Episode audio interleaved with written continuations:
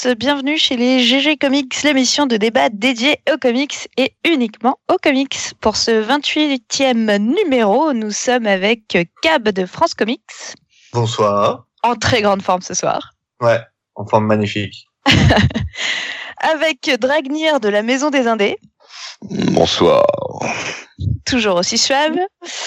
Et nous avons Blacky de Comics Sanctuary. Salut. Pour une fois pas en dernier, il est content. On a Sonia de Comics of the Power. Salut à tous. Et nous avons donc euh, moi qui présente aujourd'hui, et ouais, ça change, Fanny de Comics pour Noobs. Salut, vous allez bien? Ça va, Oui, ça ça va. va et toi?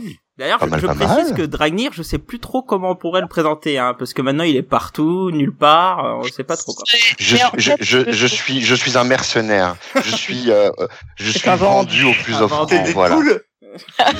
Oh non putain pas d'être. Je Dragpool, connais pas. Dragpool. Dragpool. Ah oui. Dragpool. Oh, Ah, c'est bon. Ouais, mon putain, bordel de merde.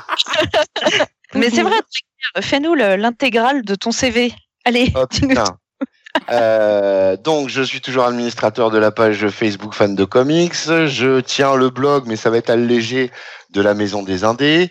Je travaille de temps en temps, mais alors très sporadiquement euh, pour Comics of the Power, euh, mais il y a eu deux, deux Yeah. petites choses pour l'instant. Euh, Qu'est-ce que je fais encore? Ah oui, puis bah tout récemment, tout récemment, bah voilà, maintenant j'écris pour Planète BD puisque euh, Michael m'a m'a convié à rejoindre l'équipe, ce que j'ai accepté. Donc voilà, je suis désormais chroniqueur sur Planète BD euh, pour les comics indé et DC Comics, on va dire. Alors, Voilà. bah, bien sûr, euh, sache que Voilà. les GG Comics sont censés toucher 20% de ta paye, hein, c'est, euh, Oui, tarif, oui, hein, c'est normal. Ah, Il va falloir que je vous paye en page alors, ça va être bien. ça, c'est- parce que Bon, on n'a rien contre. hein.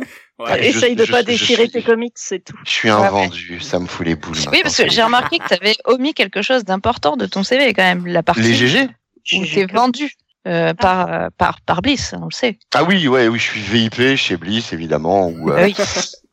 je, je, je suis. euh, D'ailleurs, il faudrait que je me rappelle à leur bon souvenir parce que ça fait longtemps qu'ils m'ont pas payé. Donc ouais, effectivement, euh, Réclame ton chèque là, ça va pas du tout. hein, je vais leur faire une critique assassine et, et ça devrait, ça devrait passer de toute façon. Ça va pas être trop compliqué pour toi parce que fou, Non, non, non, je vais être de mauvaise foi comme toujours. C'est ma marque de fabrique. Très bien, mais on espère que tu vas garder ta, ta mauvaise foi euh, pour ce débat. Oh oui, toujours. En parlant de débat, donc, le sujet du jour. Le sujet du jour, c'est l'écriture en arc, pour ou contre. Tata. Aïe, aïe, aïe. C'est pas clivant. Bon, ça dépend, on va voir. Euh, du coup, on va peut-être commencer par une petite, euh, une petite définition quand même, parce que euh, on a débattu dans les, euh, dans la préparation sur ce que c'était en fait hein, un arc. Donc, je vais vous lire euh, une, euh, une petite, euh, une petite définition. Donc, c'est un arc narratif, arc scénaristique, so- story arc ou simplement arc, est un élément de narratologie dans une œuvre de fiction. Il s'agit généralement d'une subdivision d'un cycle narratif. Oh nom de Dieu. C'est classe, hein À tout de suite. Effectivement. Tout de suite. Ça pique un peu. Donc, euh, a donc, déjà mal à la tête. Ouais, Bonsoir. il y a- on- par- parmi les parmi les, les mecs sur le chat, il y a doit y avoir deux AVC, je pense déjà. Là, ça doit ça doit déjà saigner du pif en fait pour le coup. Alors, il y a un truc sur lequel, avant qu'on rentre un peu dans le débat, il y a un truc sur lequel où, où on avait discuté pendant cinq minutes pendant la préparation, c'était euh, euh, qu'il y avait une précision sur quelle est la différence entre un arc et un event. ouais, c'est vrai. Exactement. Et du coup, là, euh, je cacherai pas que c'est quand même un petit débat qu'on a eu. Parce Mm. que, bon, on n'est pas forcément tous du même avis, j'ai l'impression. Euh, je sais pas si, euh, si on a trouvé un consen- consensus au final, mais pour moi, un event, c'est forcément un arc. C'est c'est- c'est effectivement ça, effectivement. Alors, Mais un arc n'est Mm. pas forcément un event. voilà. Oui. C'est ça. C'est dans ce ça le sens-là. débat. Alors, Un, un- un arc en fait, c'est une suite d'épisodes qui va marquer une histoire complète. Euh, alors que l'event, comme son nom l'indique, a un caractère d'événement, bien qu'étant composé lui-même de plusieurs épisodes. Donc oui, effectivement, tous les arcs ne sont pas des events. Par contre, tous les events sont bel et bien des arcs, ça c'est indubitable. Alors attention hein, à bien comprendre quand on parle d'un arc. Aujourd'hui, hein, c'est quelque chose qui est, assez maintenant euh, contrôlé, qui, est, a des codes. Euh, Aujourd'hui, un arc, hein, c'est vraiment une issue. Enfin, c'est un ensemble d'issues, donc euh, de- de- d'épisodes de- d'une vingtaine de pages. Et aujourd'hui, ça va de 4 à 6 généralement. hein. On a des arcs qui sont qui peuvent être beaucoup plus petits, hein, de, de deux épisodes, voire même des one shot entre guillemets, parce qu'un one shot est un arc par définition. Euh, Ah, mais, mais, mais nous, euh, quand on parle d'arc là, principalement, Ah, il y a débat, il y a débat. Euh, Oui, mais euh, enfin, je veux dire, euh, dans la définition du même. Mais nous, dans nos débats, quand on va parler d'arc, on va plutôt parler d'un d'un ensemble d'issues et de chapitres, hein. clairement. Euh, soit dit en passant, un one shot n'est pas forcément un arc, puisque ça peut être enfin, on peut considérer par exemple un graphic novel une fois qu'il est imprimé en France comme comme étant un one shot. Et là, pour le coup, on est on n'est pas sur le même mode de publication. Oui, Enfin, oui, bon, oui, non, mais c'est un ça, détail, ça ça, reste je un pense, arc hein. narratif, je veux dire, C'est un dans la détail. définition, euh, Mhm. vraiment dans Bien le sûr. texte, quoi. C'est ça que je veux dire. C'est une histoire finie, quoi, on va dire. Voilà, pour le. Exactement. Une histoire finie et complète. J'espère avoir été clair. Sur le chat, vous avez des questions, n'hésitez pas, on remontera euh, vos avis. Non, on les écoute pas, ceux-là, ils me saoulent. Bon, du coup, maintenant, l'intro euh, étant faite, euh, on va peut-être faire un petit euh, tour de table pour introduire le débat. Cab, quel est ton avis sur la question? Pour ou Euh, contre? On avait Ni pour ni contre. bien au contraire. Oh, le Suisse. Mais Ouais, non, c'est mais en fait, voilà. Euh, L'écriture systématique comme c'est actuellement, euh, absolument contre. Euh, je veux dire, euh, moi les trucs à Bendis, euh, non merci. Par contre, euh, un, un bon story arc, un bon event comme la saga du clone sur deux ans, euh, moi j'achète. Je trouve ça génial. Non, je déconne. Euh, T'as vu le blanc qui Ouais, a- Tu nous as fait là. mal, tu nous as fait trop mal. non, non, euh, la t'as- stupeur t'as- générale. Non, mais par exemple, tu as des euh, euh, Clermont, par exemple, sur les X-Men, est écrit en story arc et c'est absolument génial. Enfin, je veux dire, tu lis euh, tout ce qu'a fait Clermont sur sur les. X-Men, c'est absolument génial et tout est en story arc. Alors après, c'est fait différemment. Tu as des petits one shot pour faire des pauses, etc. Mais tout est un énorme story arc. Euh, Arras sur les Vengeurs, euh, c'est absolument génial aussi. C'est en story arc, c'est super. Euh, voilà. Ça dépend comment c'est fait en fait. Et il faut pas en abuser. Euh, Wade, par exemple, gère très bien. Il fait euh, sur Avengers, il va y avoir des arcs euh, courts de deux, des arcs longs en six, agrémentés d'un ou deux one shot, histoire de, de casser un peu le rythme, etc.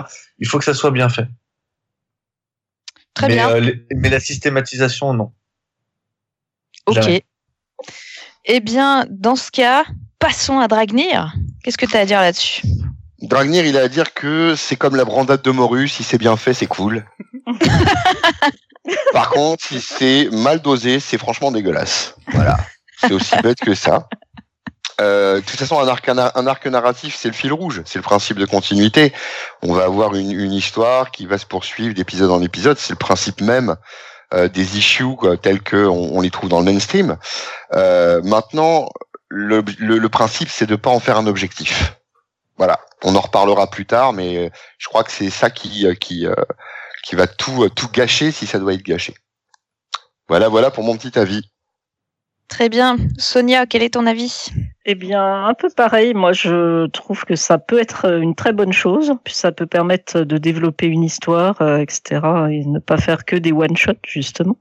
Euh, par contre, je suis absolument contre la systématisation de ce système d'écriture, et là aussi, je pense qu'on aura de, de beaux exemples à développer tout à l'heure.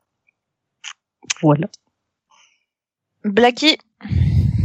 Alors moi, euh, je suis contre euh, les arcs narratifs qui sont toujours écrits avec le, le même cadencement, c'est-à-dire entre 4 et 6 Mm. épisodes. Euh, je pense que ça décompresse trop et euh, je serais pour, en fait, s'il y avait beaucoup plus de variations entre les différents auteurs qui écrivaient euh, en arc. Voilà. Ok. Eh bien, Et toi, respecte-moi. Fanny? Et toi, Fanny? Euh, moi, je dois avouer que euh, j'ai tendance à, à regarder beaucoup de séries télé. Du coup, à la base, j'étais euh, complètement pour cette écriture un peu sur le long terme. hein. C'est ça aussi qui m'a amené vers les comics à la base. Et plus le temps passe, en fait, plus ça me gonfle. plus ça me gonfle parce que c'est le principe de tout étirer au maximum. Et au final, je trouve que les histoires qu'on retient le plus, les récits mythiques de Batman, etc. Bah c'est bah c'est pas des longs arcs, c'est c'est c'est des arcs bien sûr, mais c'est des one shots. Donc bah oui, les arcs d'accord, mais honnêtement euh, sur quatre épisodes à tout casser et qu'on fasse pas des suites de suites de suites, bah moi ça me va bien en fait. Donc plutôt contre, on va dire. Voilà. Très bien. Mhm. Ça marche. Remarquez que je suis la seule tranchée pour une fois. Ouais, ouais, c'est vrai que vrai. là, euh, C'est vrai. Pour le ça présente, c'est mieux. Oui. c'est ça. bon, alors du coup, euh, on est quand même sur les comics qui, euh, qui ont une histoire euh, super riche. Euh, L'écriture en arc, ça date pas d'hier. Euh, c'est même un des, un des piliers euh, des comics. Donc, on va peut-être commencer par un petit historique avec euh, notre euh, historien à nous, Cab. Raconte-nous Oui, le commencement des comics.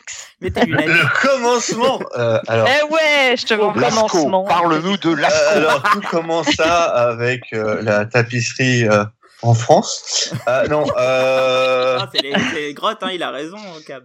Mais oui, c'est d'abord les grottes avant Saint-Maclou. Hein. eh, pas- d'abord la, d'abord la grotte et après et Avant après c'est Saint-Maclou. C'est Désolé. terrible. Voilà. La, la- mais c'est important la tapisserie. Oui, ça a été la vrai. première bande dessinée. Mais c'est Lascaux, vrai, hein. c'est- Lascaux, c'était du hardbook. euh, ça va. c'est clair. Et puis tant- quand tu t'es fait une bonne grotte, eh ben t'es toujours soulagé. C'est vrai hein, pour le Ça c'est vrai. Et Bref, euh, le sujet, sinon Euh, les, euh, alors, il y a dû y en avoir dans les dans l'âge d'or, mais je suis pas sûr et je ne pense pas. Mais peut-être un ou deux, mais c'était genre un ou deux épisodes qui devaient se suivre. Il n'y avait pas de forcément de continuité Alors, parce qu'à l'époque, euh, je, je t'interromps deux secondes, Cab. En fait, j'avais fait des recherches il y a pas longtemps, hein, et euh, en fait, c'est tout simplement dans les strips de journaux. En fait, t'avais euh, un peu ce style de découpage où t'avais des, des histoires à suite, comme ça, entre plusieurs euh, bandes de journaux, quoi. Voilà. Merci. Au revoir. Voilà. Salut euh, Blacky, à la prochaine. ouais. Alors, euh, je suis, d'a- euh, c'est vrai. Non, mais il a il a raison. Les les strips, euh, il y a ont toujours euh, sont souvent des histoires à suivre. Euh, maintenant, moi, je mets pas le je mets le strip à part. Oui, je suis assez d'accord. que je suis ça- assez d'accord. C'est un système de parution où tu que quatre cases euh, par euh, par jour pour finir sur une grande page euh, à la fin euh, le dimanche, euh, qui généralement peut clôturer ton histoire. Euh, moi, je le mets. C'est vraiment un système de parution à part. Sur les comics en tant que tel, je dirais que ça date plutôt de, de, de l'âge d'argent, donc euh, des, Mhm. des années 60. Euh, de mémoire, mais je peux me tromper, je dirais que c'est euh, le premier vrai arc narratif euh, au tel où on l'entend. C'était sur les, les quatre fantastiques où euh, les, euh, les fantastiques forts en fait rencontrent Galactus, puisque c'est une histoire qui, qui se fait sur plusieurs épisodes pour arriver avec le combat contre Galactus, pour après passer à autre chose mais il y a toute une montée, toute une intrigue avec l'arrivée du Silver Surfer, etc. Donc euh, normalement ça c'est le début. Après euh, il y a des à l'époque les story ne se voyaient pas vraiment en fait, c'était il y avait beaucoup de c'était vraiment un, fil rouge euh, très tenu quoi, c'est un peu comme sur une saison en fait. C'était un, fil rouge sur une saison de 22 épisodes donc il y a on n'est pas toujours sur le fil rouge. Des fois, on revient dessus, des fois, on est euh, sur un épisode à part. Et euh, il y avait des trucs où euh, on retrouve des sagas qui duraient un an, etc. Et après, en fait, c'est vers, les, vers les années 90-2000. Euh, moi, je mettrais vraiment ça avec l'arrivée de, Bendis sur Ultimate Spider-Man, où là, on est arrivé avec une écriture en six épisodes, quasi systématique, avec aussi euh, l'explosion, enfin le début de la vente en, en trade paperback. On avait déjà un petit peu avant, mais c'était pas non plus une obligation. Les, les comics n'étaient pas faits pour ça. Mais là, c'est devenu un, un rythme régulier et avec l'augmentation de ses ventes, pour euh, faciliter les ventes de trade paperback qui contiennent généralement six épisodes, il est plus simple de faire des histoires en six ou alors en quatre avec deux one shots. Et donc, on est arrivé avec une, à une systématisation euh, dû à une euh, jeune génération de scénaristes qui euh, étaient euh, beaucoup plus au fait de ce qui se faisait euh, dans d'autres médias, comme la télé. Euh, Bendis étant pour moi un scénariste euh, refoulé euh, et refusé de télé, les deux, euh, et qui du coup a fait du comics parce qu'il voulait faire de la télé, il n'y est jamais arrivé. Euh, Et donc, du Ah coup, oui, il a écrit comme Oui, c'est vrai. Je sais pas si Ouais, c'est clairement. Si, si, Moi, c'est ce que je pense. ça. hein. Enfin, moi, c'est, enfin, moi, j'ai toujours sorti comme ça, en tout cas. Mais et du coup, il y a vraiment une écriture donc euh, systématique en 6. Enfin, je veux dire, Bendis fait quelques one shots à droite à gauche. D'ailleurs, c'est ce qu'il fait souvent mieux. Mais euh, regardez la majorité de ces séries, je pense que l'écriture. Bah, Il c'est fait écrit pour que comme ça. hein, clairement. Oui, clairement, clairement. Alors, mais alors, après, par contre, il- on, on parle de Bendis hein, des années 2000, mais on, on avait vu qu'en fait, euh, c'est le six- enfin, le, le format commençait déjà à exister chez DC Comics avec euh, les arcs de Batman. euh, il me semble que c'était, euh, euh, c'était No, Man- No. Man's Land, No Man's Land. No Man's non. Land ou Cataclysme. mais- Ou Cataclysme. Cataclysme, Là, oui, on- la mort de déjà Superman. on a euh, déjà des arcs narratifs et je vais même Oui, aller mais- jusqu'à dire, puisqu'on confondait avec l'event, que dans les années 80, par exemple, on a quand même Crisis on Infinite Earth, Ouais. Oui. Où là, on est carrément dans un arc narratif, même si c'est un event. Euh, c'est vrai que je reviens sur ce qu'il disait Cab, hein, il a tout à fait raison, mais concrètement, euh, l'emploi, l'utilisation de l'arc narratif était autre. Il n'était pas systématisé. Il servait souvent soit à cerner un run d'un personnage en particulier, soit à trancher une œuvre. On parlait tout à l'heure de, Cla- de Claremont. On peut clairement faire euh, euh, des, des chapitres, donc des arcs narratifs, dans Mm. son écriture sur les X-Men depuis Mm. euh, depuis 78 jusqu'à euh, jusqu'à Jusqu'à les années 90. Voilà, donc effectivement, des- clairement la saga Ouais. du Phénix, le club Oui. des damnés. Voilà. Mais après, c'était des arcs, effectivement, de, c'était des arcs, j'allais dire, de dimensions très variables, effectivement. Quand Voilà. tu vois euh, Day of the Future Past, euh, qui est quand même un arc essentiel, mais très court. Et à Mhm. côté de ça, tu as des arcs beaucoup plus développés, comme la saga du. Phénix, etc. Et ça n'enlèvait t'as- rien à la t'as- qualité. Tout à fait. Tu, tu, tu retrouves Bien aussi, sûr. par exemple, toute, euh, toute la déstructuration des, des X-Men euh, à travers l'arc euh, australien, Mhm. pour- qui pour moi est un arc, même si Mhm. dedans il y a plein de mini-arcs, de petites histoires, etc. Mais l'ensemble forme un arc. C'est pour ça que je disais au début Ouais, que c'est on est vraiment ouais. sur un système euh, série télé, euh, pas comme maintenant avec des formats de 6-8 épisodes, mais euh, comme il y avait à l'époque euh, des trucs de 22 épisodes où en fait euh, par exemple, tu prends une saison de Buffy, euh, tu vas avoir ton fil rouge avec ton méchant euh, euh, sur euh, toute la saison.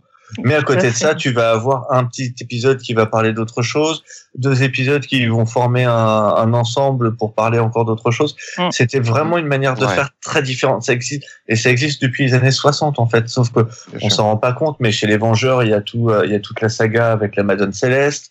Euh, Il y a la, il y a la Korvac saga. Une Corvac, Euh, ouais, absolument. Euh, Enfin, je veux dire, il y en a, Mais euh, au- au- au- il y en a un paquet. Mais, mais d'ailleurs, à ce titre Au-delà de ça, c'était Enfin, excuse-moi, quand, quand tu, tu parlais de Buffy, on, on- il suffit de voir la- que la suite de Buffy est publiée en comics et Ouais, qu'il y, qu'il y a une publication qui est faite en arc, hein, où, où un épisode correspond Alors, en fait, à c'est quatre, même fait en saison. Hein. Oui, c'est ça. T'as des saisons et t'as des arcs dans la Mhm. saison. Et Oui, euh, c'est avec ça. un fil rouge C'est conducteur, un peu comme la série. C'est- Ce qui montre que c'est clairement euh, quelque chose qui se rapproche euh, clairement du, du feuilleton télé, quoi. Enfin, là, Ouais, ouais, C'est- très ouais, assumé. ouais. après, après c'est Whedon aussi, hein, faut garder ça à l'esprit. non, hein, non, euh, Aujourd'hui, c'est pas Whedon qui écrit. Ouais, c'est plus lui. Il, est, il écrit parfois les intros et les fins d'arc, mais euh, pas, pas à chaque saison. lui, hein. Ça fait, ouais, ça fait un bon petit moment quand même. hein. Il me semble que la, la dernière saison c'est- là, c'est Christos. Engage actuellement. ouais, c'est ça. C'est pas, il a rien fait du tout pour euh, la dernière saison Non, non, complète. je suis d'accord. Mais, mais le, le C'est une volonté. C'est euh, c'est une volonté. La, voilà, la manière dont ça a été fait dès le départ en comics, euh, enfin euh, pour la saison 8 qui donc reprend après la fin de la série, c'était une volonté de, de Whedon euh, de garder ce rythme de saison. Oui, Oui. tout Mm. à fait. Mm, mm.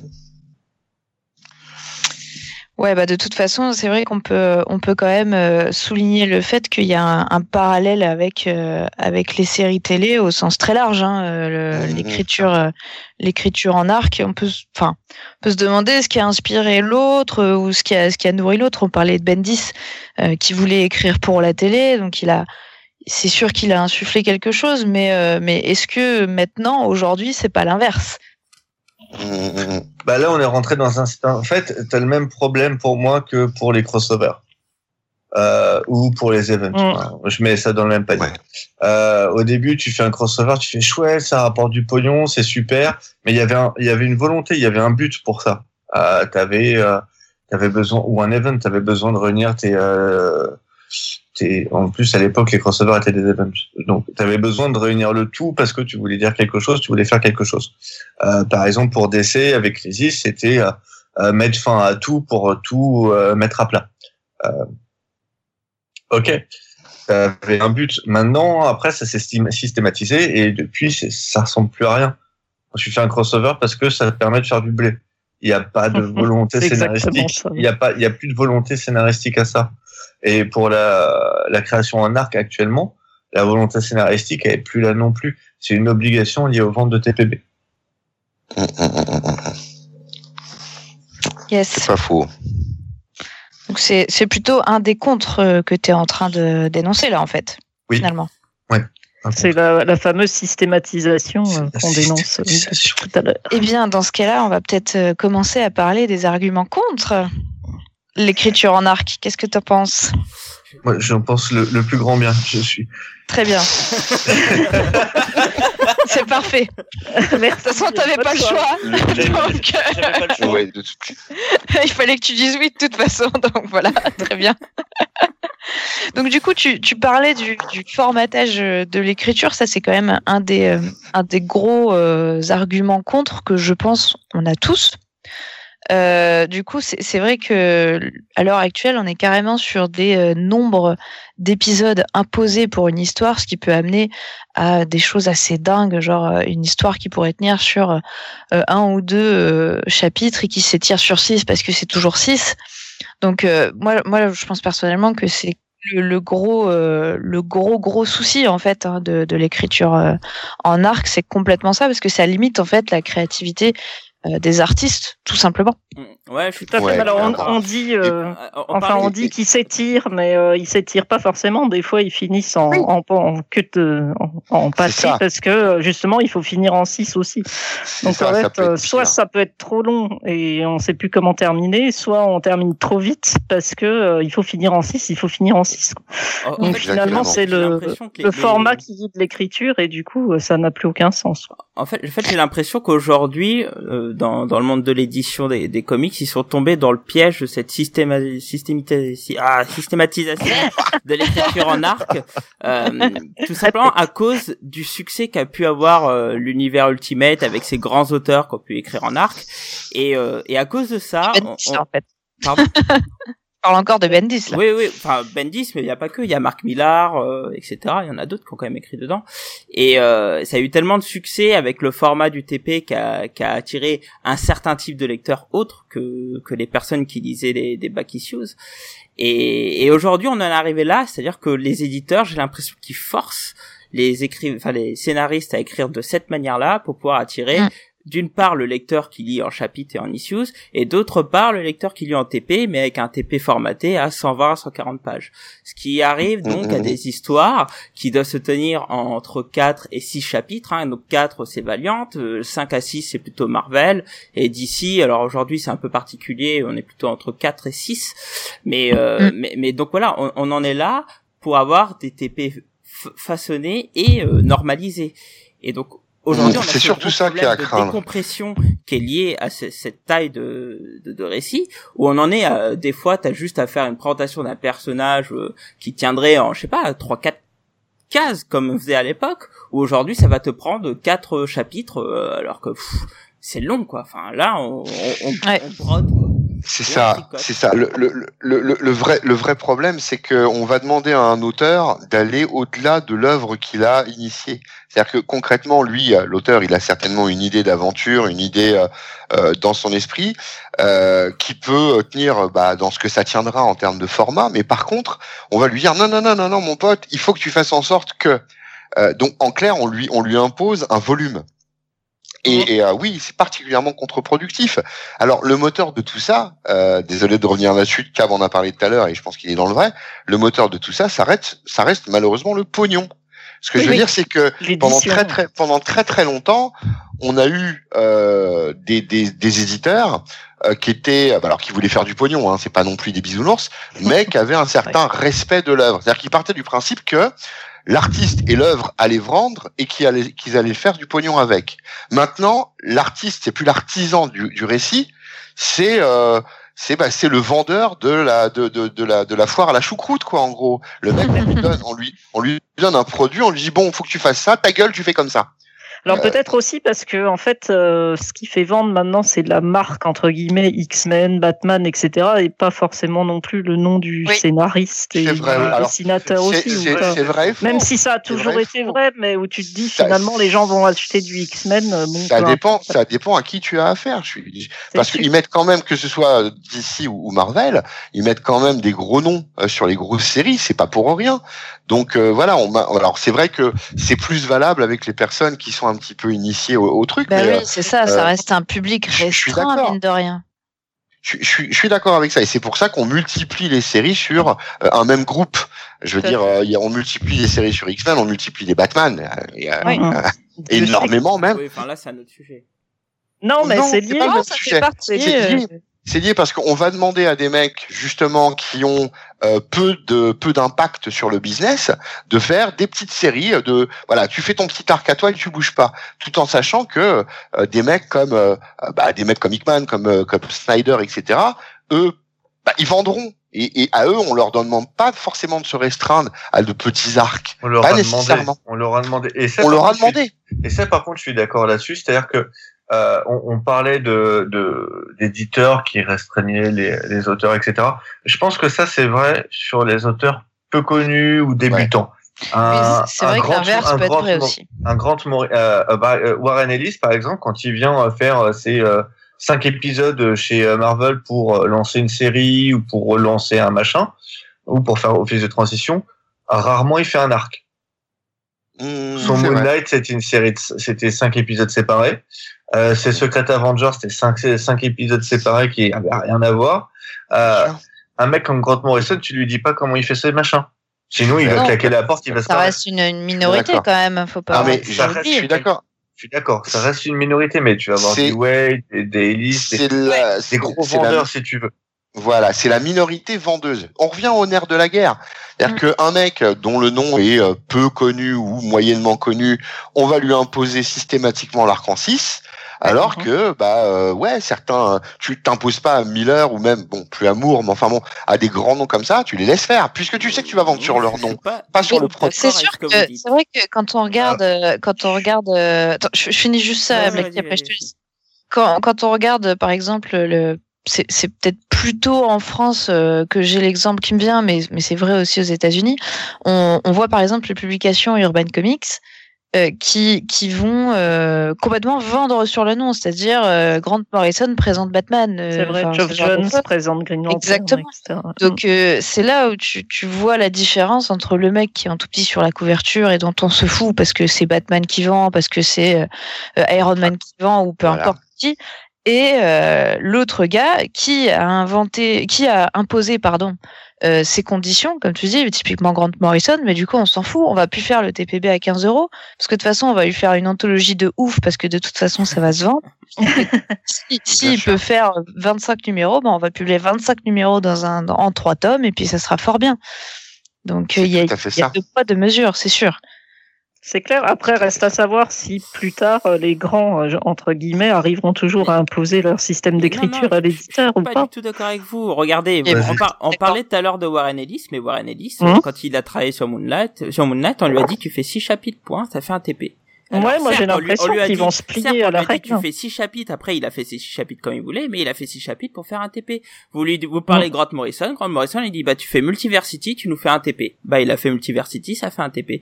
Euh, Je, je suis pas d'accord Euh, je suis pas sûr que ça soit ça la démarche de Morrison. Hein. je vois pas ça comme ça. Non mais Euh, Pa- pas pareil hein. pour- je, pa- je pareil- pense, je pense faut- qu'aujourd'hui que DC, je parle de DC Marvel, hein, Image Comics en a un autre, quoi qu'on pourra revenir juste après, mais DC et Marvel, je pense qu'on leur dit, voilà, euh, aujourd'hui tu peux pas nous faire une histoire en trois épisodes. Ah bah, je suis pas d'accord. Parce que tu vois, regarde, et en- tu, TP. tu- on regarde, tu reprends Ellis, euh, tu dis il a fait un TP. Je suis d'accord que Marvel a dû lui demander six épisodes pour faire un TP sur son nom. Oui. Clairement, je suis d'accord. Ah oui, oui. Par contre, il a fait six histoires. Ah non, mais là je suis Il a d'accord. pas, il a, mais, oui, mais il a pas fait d'arc narratif. Il a Ça, fait six vrai. one shot. Ouais, bah oui. Non, autre il a pas fait une histoire. vrai il sur a- ce bah, point-là. Euh, Je suis d'accord avec toi sur ce point. Et, je, et je pense que pour Multiversity, Morrison depuis le temps qu'il traînait le projet, euh, Mhm. je pense que DC l'a un peu laissé faire. Non, moi, je- je ouais, pense je qu'ils pense- l'ont cadré en termes de nombre d'épisodes. Je suis convaincu de ça. Euh, Ah, Yanda a l'air plutôt d'accord avec Cab sur le, ch- le chat. le Non, chat. non, mais je, pense je ne pense pas qu'ils leur disent euh, là tu fais pas ça, tu fais pas, tu fais pas ça. Ils leur disent tu fais ce que tu veux, mais ça tient en X épisodes pour qu'on puisse le publier. Bah, par conséquent, il fait pas ce qu'il veut, quoi. Bah oui. Euh, ouais, non, je- moi, je, moi, je, j'y Moi, crois je pas une pense que c'est pas encore vrai sur euh, sur les grands noms. Après, est-ce Oui. qu'ils apprendront euh, les générations après ou ça changera encore? On sait pas. À écrire comme ça parce que le TP s'impose, etc. C'est encore un autre débat, mais ça, Ah. euh, on n'a pas Bah, je encore la que je pense que peut-être pour les, les, les jeunes euh, scénaristes euh, qui, qui arrivent dans le métier, je, je me dis mais ça doit être ancré finalement chez eux et ils doivent se dire bah, bah voilà les comics ça s'écrit comme ça ça je s'écrit voudrais- en arc Bah, il c'est une voudrais- supposition hein, Bah, mais et Je voudrais regarde, il suffit de regarder je chez voudrais- Image Comics Ah. ou chez Black Mass, et- etc. Tout le monde écrit en arc. Mais je voudrais revenir là-dessus justement euh, sur ce que dit Fanny et sur ce que tu dis aussi. Euh, c'est aussi euh, ce que je disais au tout début. Euh, c'est aussi une, une manière d'écrire qui est différente. Euh, on parle de Grant Morrison, Warren Ellis, Frank Miller, ce que tu veux. C'est des mecs qui étaient présents dans les années 70. c'est ça, exactement. oui. Voilà. C'est des mecs ouais, qui ont- des mecs qui lu des comics Mark Waid, bien évidemment. Euh, ce sont des mecs qui ont lu euh, des, des comics à une, à une autre époque. Ce sont des gens qui ont connu une autre manière d'écrire euh, que, ne, que ne connaissent pas ou qu'ont intégré différemment les auteurs de maintenant, qui sont plus euh, dirigés vers une écriture euh, soit cinématographique, comme on peut le voir, euh, parce que euh, ils font des méga grandes cases et c'est euh, c'est que du cinémascope parce qu'ils sont infoutus de faire un découpage, ou euh, parce qu'ils sont absolument passionnés de, de séries télé et que euh, ils préféreraient faire de la télé ou quoi que ce soit. Et ils ont une écriture basée sur de la série télé. Il y a aussi cette évolution d'écriture qui, qui a changé. Et je pense que les, les futurs euh, scénaristes de demain euh, seront soit influencés par une ancienne école, et t'en Mhm. trouveras toujours, soit, dans leur majorité, à mon avis, seront influencés par l'école actuelle. Et donc pour eux, ça sera même plus une contrainte, ça sera devenu une oui, ce habitude. sera normal Parce, oui. parce ce qu'ils auront normal, oui. vécu avec ça. Euh, donc, les vieux auteurs n'écrivent pas en arc euh, Ouais. systématiquement parce qu'ils ont l'habitude de faire autrement Oui. aussi. Je suis leur à code. 100%. ouais. En Ouais, c'est vrai que j'avais vu sur le chat tout à l'heure, je suis désolée, je me souviens plus qui, qui l'a dit, que, euh, enfin, au-delà de préférer écrire pour les séries télé, je pense qu'il y a- qu'en effet, la- personne avait raison, c'est que ça se, ça se globalise complètement aujourd'hui, cette, euh, cette manière de, enfin, cette sérialisation. C'est-à-dire, bah, oui, d'accord, les séries télé, mais il y a aussi les, les reboots de films, il y a aussi les suites Mmh, de films, et ça devient, euh, ah, c'est Yanda, même- oui, qui disait ça. même, même au niveau au niveau de certains écrits littéraires, romans, hein, on, on a ce genre de Oui, choses. des hein, ce genre de- trilogies, des séries, voilà, des, etc., des choses ouais. très feuilletonnants. Ouais, Euh, en, en clair, pour en revenir aux années 60-70, il est clair que tout était à faire. Et à l'époque, euh, les, les récits s'apparentaient à, à des nouvelles, en fait. Hein. Ouais. Euh, quand, quand on voit, euh, je sais pas, le, enfin le, le truc par définition pour moi qui reflète les années 70, c'est la novélisation graphique de, des Conan, par exemple. Mhm. On est clairement dans une aventure par nouvelle de, de Conan écrit par Howard ou pas, peu importe, mais on est vraiment dans des récits qui, s'ils sont dans le même univers et concernent le même personnage, se tiennent en un pan. C'était une méthode d'écriture. Et, euh, et, et même au niveau, euh, vous regardez les feuilletons de l'époque, hein, les, je parle des, des, des séries télé, euh, Hulk, bah, c'était euh, à l'époque une transformation par épisode. Ça. Euh, il se prenait une tôle et puis il revenait, puis il gagnait, et, et tout était comme ça. Au on pire, c'était on sur deux on épisodes et terminé. Voilà, Mm, et, et c'était oulala, exceptionnel, de folie, de dingue. Suite. Euh, voilà, c'était juste un- incredible. Et puis bah en fait, on a on a on a évolué dans dans dans l'art de compter en quelque sorte, hein, pour en On a arriver- évolué dans l'art du pognon surtout. Oui, mais alors d'abord, je crois que c'est artistique. D'abord, les gens voulaient écrire de plus grandes histoires, voulaient écrire de plus grandes choses. Quand Wolfman et Perez ils font encore une fois Crisis, je pense que il y a oui une vocation à, faire de la thune, c'est vrai, indéniablement, mais il y a Non, aussi je parle de maintenant. Ah. Je parle, je parle oui, pas de je suis d'accord, mais c'est progressif tout ça. C'est-à-dire que concrètement, à un moment, il y en a un qui s'est dit, bah tiens, si on faisait durer ça sur le long terme, et puis euh, les éditeurs, ils se sont dit, bah tiens, sur le long terme, ça veut dire des gens qui vont acheter non plus un numéro de temps en temps, mais qui vont suivre 12 numéros à minima. Ouh, la bonne affaire. Effectivement, c'est comme ça que ça s'est mis en place, indubitablement, par la thune. Après, concrètement, c'est comme pour tout, c'est l'emploi qu'on en fait. Mais ce que j'essaie de dire surtout, c'est que le concept d'écriture a évolué au travers du temps, quelle que soit la motivation qui l'a amené à ça. Et à, à l'heure actuelle, c'est vrai que l'on va avoir des, des arcs courts qui seront devenus quasi impossibles. Ou alors, faut se baser sur des grands noms. Voilà. Oui. Euh, c'est c'est- c'est- c'est principalement ça qui, qui euh, Et, et c'est très qui dommage, hein, parce que euh, c'est intéressant ce que tu dis, parce que euh, quand on avait préparé euh, le, le podcast, on parlait de, de Snyder. Et je crois que c'est moi qui en parlais. Et Snyder, sur ce run de Batman, il fait ses grands arcs en 6, ok, c'est super. En plus, il sait pas faire des fins, c'est génial. Et puis, par contre, il fait des petits récits en, en deux épisodes, et là, cartonne. c'est ouais. excellent. Ouais, c'est vrai. Et, et je Mais pense ça que peut être des il- petits il bijoux, est là hein, le les vrai problème qu'on a aujourd'hui dans, dans, dans l'industrie du comics, c'est que le fait que les auteurs semblent, je dis semblent, hein, parce qu'on saura, on saura jamais réellement, quoi qu'il faudra leur poser la question à la rigueur quand on, quand on les verra, mais ils, ils, ils semblent s'obliger à écrire dans un certain type de d'arc qui fait que bah on a quelque chose qui devient plus ou moins automatique. Ouais, ouais. Et, et Mmh. ça change. Et Bah. on a souvent soit on a le même rythme, soit le rythme est très lent, qui fait que bah ça devient gavant quoi. Ou très Ah, ça- Mais, mais ça marche Ça quoi. ça- Enfin, ça sais marche. pas. euh, Bah, Je sais pas. Oui, ça se discute si ça marche. Je veux dire, on achète des comics parce qu'on aime les comics, c'est pas parce qu'on aime la manière dont, dont, dont c'est dont, dont c'est construit aujourd'hui. Et puis on achète des comics, on arrête en plein milieu parce que ça nous gonfle. Enfin, tu vois, c'est c'est. Je suis pas sûre Ah. moi que ça marche. Je sais pas. Je sais pas si ça. pas, moi, je pense que, moi, je pense que la décompression marche pas, mais euh, après, c'est sûr que si tu commences une histoire, tu as envie de savoir la fin. Après, en France, c'est différent parce qu'on a, on a le système d'album, donc du coup, tu fonctionnes déjà par arc sur un album, en fait. Oui. Donc, Ouais. t'as as un peu moins cette sensation, c'est-à-dire que tu prends un album, t'as aimé, ah, c'est cool, tu continues, t'as pas aimé, bah, t'arrêtes la- à la fin de l'album et c'est fini. T'arrêtes Oui. pas sur une histoire en, en, Mmh. en cours ou rarement, quoi. Euh, Sauf si tu fais du kiosque, du coup. Oui. ah oui. Oui, mais moi, je, France- moi, mais- moi- mais- moi, je fais du kiosque. C'est vrai que quand vrai parle que de la. France, la France a plus une culture d'album. quoi. Ouais. Sauf que euh, on a dit tout à l'heure que du coup on venait beaucoup plus au format TP aux États-Unis et que du coup ça aide au formatage de l'écriture aussi.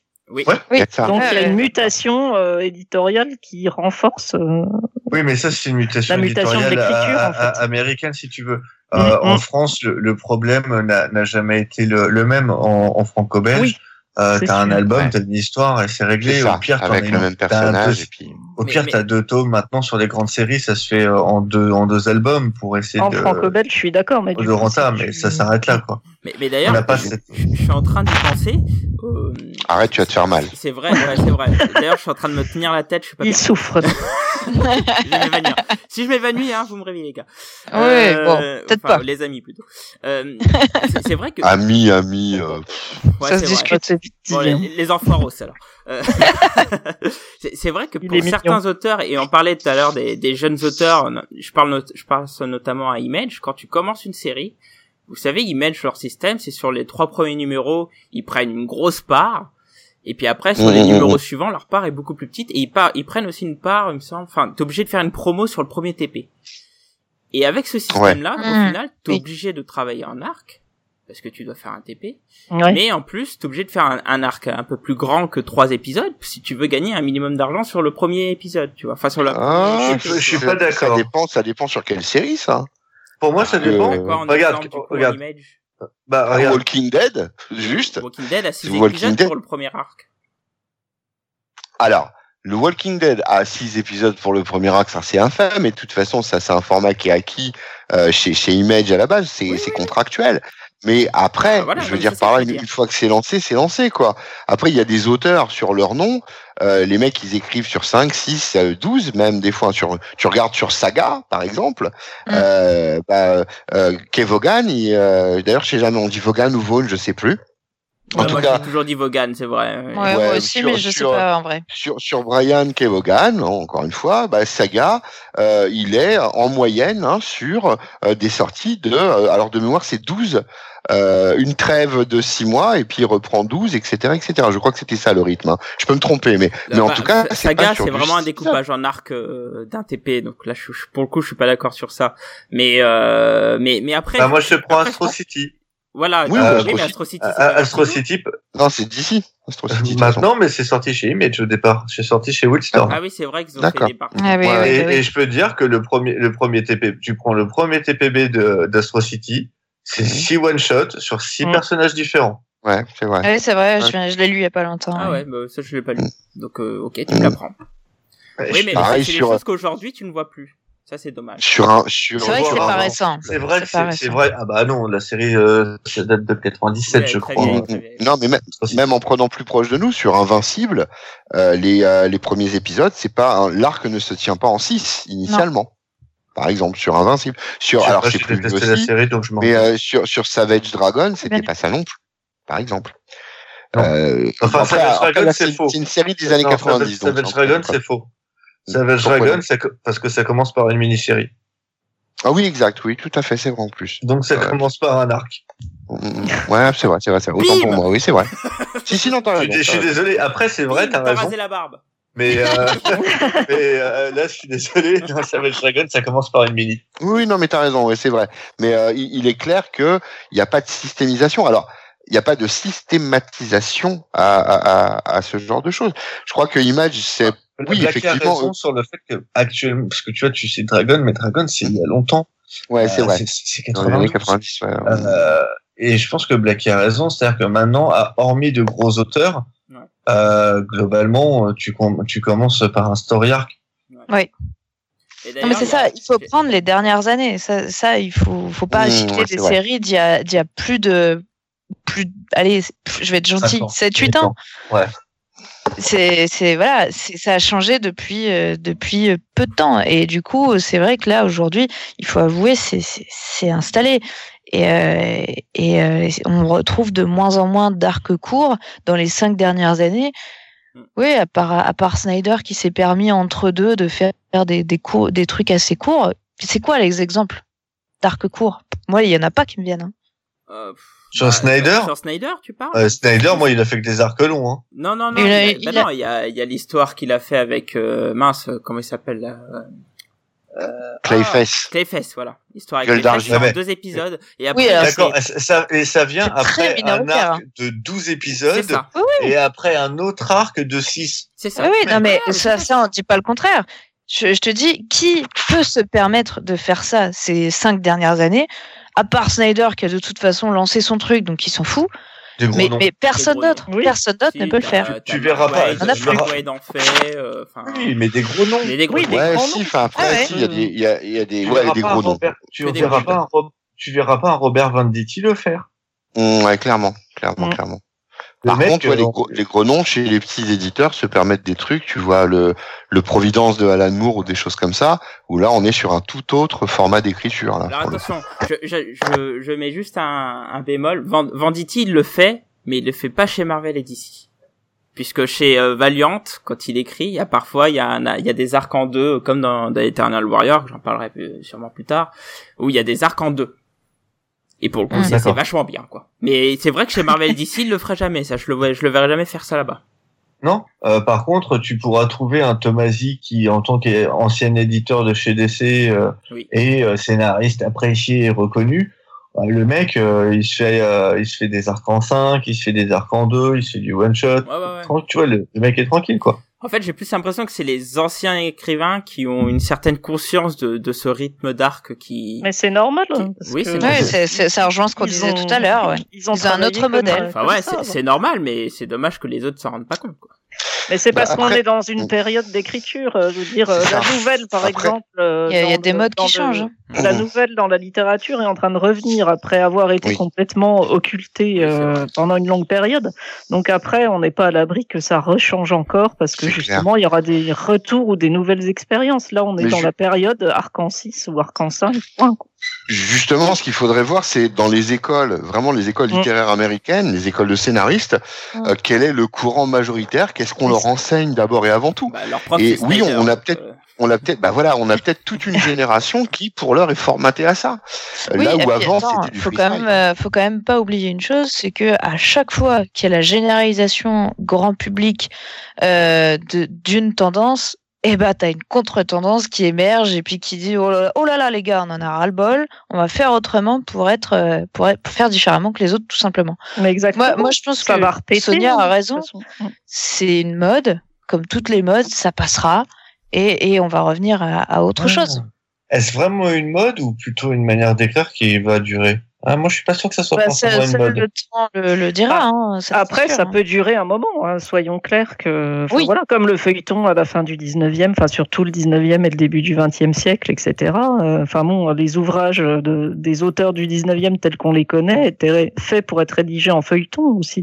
D'où le fait qu'ils étaient très allongés, etc., etc. Après, on est passé à des romans plus courts. Enfin, il y a des tas d'essais. Alors, la période euh, actuelle euh, dans les comics, c'est pareil, elle va avoir son temps. Je Mm. pense qu'il y aura d'autres expériences, euh, d'autres. euh, Enfin voilà, mais après, euh, on va peut-être se le manger pendant un moment. Quoi. Ah oui, c'est sûr. Après, coup, euh, le euh, problème, c'est que ça fait du fric facile pour l'instant. Reste à savoir combien de temps ça dure. Oui, c'est ça. Tant qu'il y Pour a du fric l'instant, ça fait du fric. ça. Il arrivera un moment où ça fera peut-être plus de fric. Ah, Ça- bah d'ailleurs, ça, ça me permet de revenir sur ce que disait Yanda à un moment sur le chat, qui disait, après, Ouais. l'écriture en arc, c'est aussi quelque chose de plus facile, car plus repérable par- pour les gens, plus reconnaissable, plus connu, et donc plus facile à vendre. La prise de risque engendre Hum. aussi des risques financiers, donc ça, les éditeurs sont frileux pour ça. Mais exactement. Alors, quand, euh, euh, quand ils sauront prendre du pognon avec des autres types d'écriture, ben il y aura d'autres types d'écriture. Je suis pas Oui. tout à fait d'accord. Euh, pour moi, euh, l'écriture en arc n'est pas forcément plus connue ou plus reconnaissable. Euh, tu, enfin, en tout cas, je vais parler pour le pour le pour le marché TP ou le marché français. Euh, tu as un album euh, que t'es dedans euh, trois histoires simples et euh, par exemple euh, un arc en trois. La différence sera pas forcément flagrante. Mm. Euh, ça dépend de comment tu écris ton Ouais. truc. Euh, je pense que le, le, le TP impose un format de six épisodes parce que c'est ce qui est économiquement euh, et, et euh, en plus en termes de production le plus facile et le plus courant à produire. Main- Maintenant, euh, ce que tu fais dedans, pour moi, ça dépend de l'auteur. Et je, je suis d'accord sur le côté fric. C'est plus facile.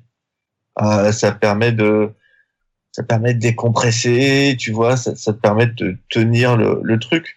Mais euh, je sais pas, pour moi, euh, c'est juste une question de, de pognon et de, de paresse, plus que euh, plus qu'un truc genre, on sait que euh, c'est un truc reconnu. Le, le lecteur ne le reconnaîtra pas. Plus que de paresse, on peut dire facilité. quoi. Oui. Pour être, pour Ouais, être gentil. facilité, mais en même temps, ce que les gens achètent, ce avec quoi ils sont familiarisés. Donc concrètement, ils ont l'habitude des scénarios version version télé maintenant. Ils en mangent à ne plus savoir qu'en faire. Donc si on rebondit sur le comics de la même façon, c'est familier, ça parle, ça s'achète. Je pense. Mais euh, encore une fois, euh, c'est relativement récent, hein, parce que, enfin, je sais pas si vous vous rappelez du moment où les séries, ah là là, quelle horreur par rapport à un film, etc. Donc, euh, on a, enfin, moi, je suis persuadé que ce système actuel ne, ne, ne survivra pas à, à d'autres types d'écriture ultérieures. Donc, Bah, quand tu regardes rien que pour les séries, avant c'était le truc feuilletonnant qui durait sur des années. tout à fait. Après, tu es arrivé sur des séries au long cours de 22, euh, Mm. voire plus d'épisodes. Maintenant, on a tendance à faire des séries ramassées euh, en 4, 6, euh, Neuf au max, ouais. 9, 10, et puis voilà. Quoi. On a, on a quand même beaucoup, beaucoup parlé euh, des contres. Euh, maintenant, puisqu'on parle de, des, des- quand même des, des, du découpage assez long, il y a, il y a pas mal de choses positives à dire tout de même sur l'écriture en arc. Je sais qu'on en a parlé pendant la préparation. Euh, je, je, je pense que il y a quand même une chose importante, euh, c'est euh, que en théorie, je dis bien en théorie, ça permet de développer plus longuement l'intrigue. Ça permet d'aller plus dans le détail, ça permet de pas faire juste euh, le, le méchant il fait quelque chose, le gentil il, il, il vient l'arrêter, il se prend une mandale dans la tronche, aïe ça fait mal, et mais non je reviens parce que mes valeurs, mes valeurs, et hop je gagne. Voilà. Ce qui, ce qui était pour euh, grossir le trait bien évidemment le, le, le schéma euh, ben, de, du tout début des comics hein, de, de l'âge d'or.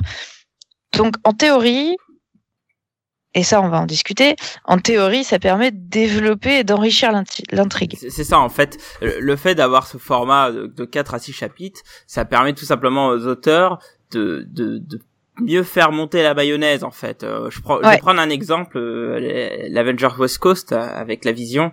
D'ailleurs, j'ai rematé les rétrophiles il y a pas longtemps, je me suis marré, je vous invite à regarder, c'est des bonnes barres de rire. Euh, mais, mais voilà, alors l'histoire avec la vision qu'on a dans Avenger West Coast, ça monte au fur et à mesure et progressivement, on sent que ils sont de plus en plus dans la merde, que Vision c'est de plus en plus euh, un robot et tu te dis ah bah merde, fait chier quoi. Et il te fait montrer des choses, il, fait, il te fait monter la chose vraiment progressivement qui te permet justement de, de mieux mieux le comprendre, de bien le saisir. Enfin voilà, c'est là où ça devient intéressant quoi. Pour moi là, Bah, et- sa puissance elle est là. Pour, mais je suis d'accord, mais je suis d'accord avec toi. Euh, tu prends, euh, pour rester sur les Vengeurs, tu prends l'arc euh, que j'ai cité tout à l'heure de la Madame Céleste. Euh, c'est un arc, ça dure quasiment un an. Euh, mais c'est bien et c'est bien fait parce que c'est pas un arc en tant que euh, comme il est écrit maintenant. C'est un arc qui va euh, où tu vas avoir des, des coupures en fait. C'est vraiment dans un côté fil rouge, donc on va on va travailler euh, le- l'ensemble par petites touches, euh, ce qui va te permettre de travailler d'autres histoires à côté et, et de monter au fur et à mesure en pression pour arriver sur la fin de ton arc euh, avec euh, la résolution et après tu passeras à une autre, à une autre histoire. Mais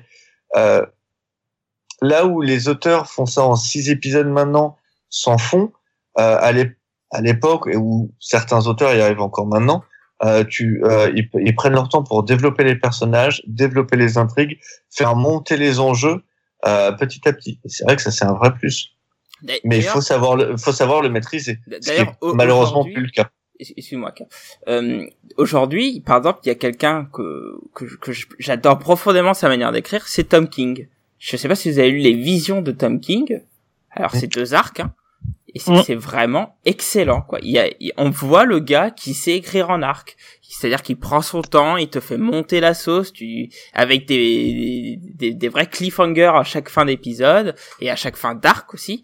Euh, Là, c'est un gars qui sait vraiment bien écrire. D'ailleurs, là, il, il est en train de sortir Mister Miracle. Là, chez DC, j'ai vraiment hâte de le lire parce que c'est pareil, c'est c'est une maxi de 12, donc deux arcs. Et je, je sens que ça va être énorme parce que le gars sait écrire en arc, il, il- et c'est pas quelque chose de trop décompressé. C'est-à-dire qu'il y a vraiment Mhm. les bonnes informations au bon moment. Ça va, Fanny T'as l'air en mode- Bah oui. Ah non, non, non, du tout. J'écoute attentivement, en fait. D'accord. C'est pas chez moi, je pense, le, Ah, le bruit. je croyais que c'était toi. Et, euh, Quelqu'un voilà, mort, donc mais c'est- pas chez elle. quand, on écrit en arc et qu'on maîtrise la chose, c'est c'est vraiment euh, à ce moment-là où on a toute la puissance de l'arc. C'est-à-dire que les choses sont bien dosées de manière à ce que les gens puissent bien saisir la chose. Quoi.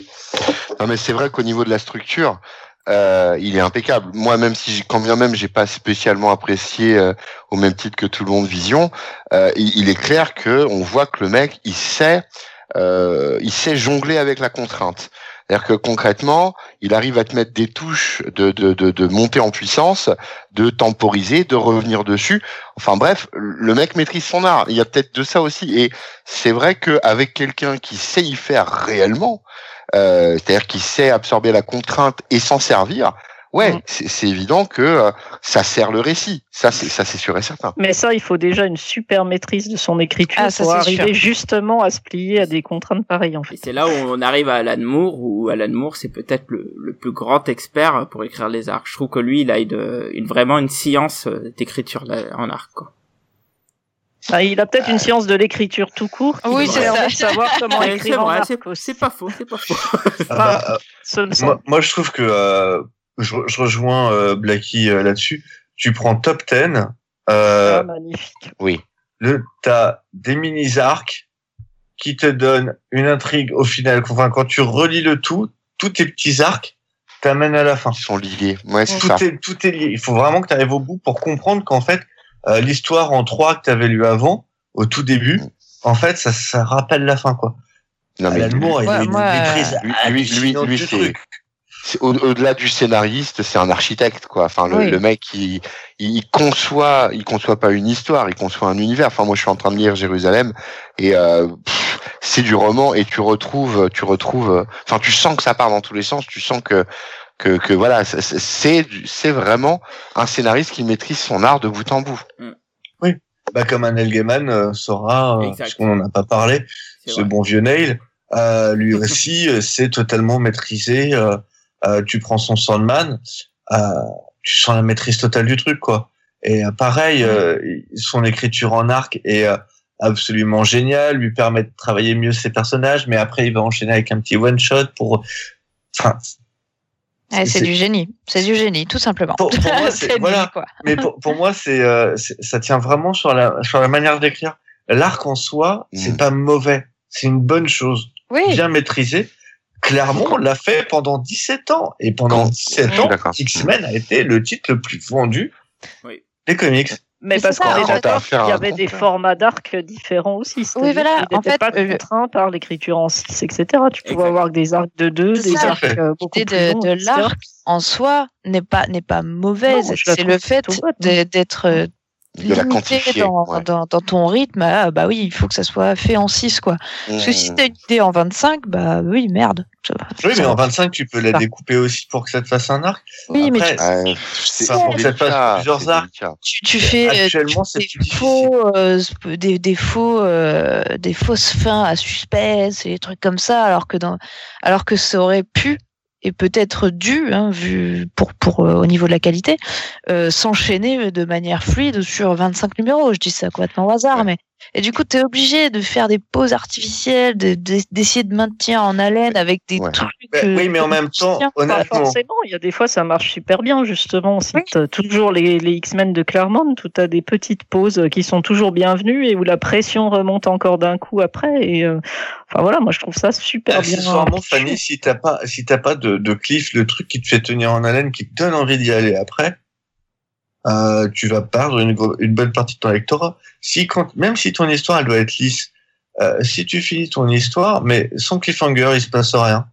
Le mec aura peut-être pas envie d'aller voir la suite. Ça y est, ça finit, il se passe rien. Mm. Ça dépend, ça dépend parce que tu peux aussi approfondir. euh, bah, on parle de Neil Gaiman, euh, tu peux approfondir aussi sur euh, la psychologie du personnage, euh, sur, euh, tu vois, tu peux pas non plus euh, tout le temps. Enfin, voilà, il y en a beaucoup qui le font, mais tu peux aussi miser sur euh, euh, non pas des rebondissements un peu illusoires de de l'histoire, mais tu vois, euh, sur, sur Sandman, c'est c'est pas, enfin l'histoire concrètement, elle tient euh, à pas Mm. grand chose. C'est Ouais, mais- personnage que tu découvres, c'est Je- je suis- l'univers. Je suis d'accord. C'est ouais, c'est le Mais- développement de Mais l'univers.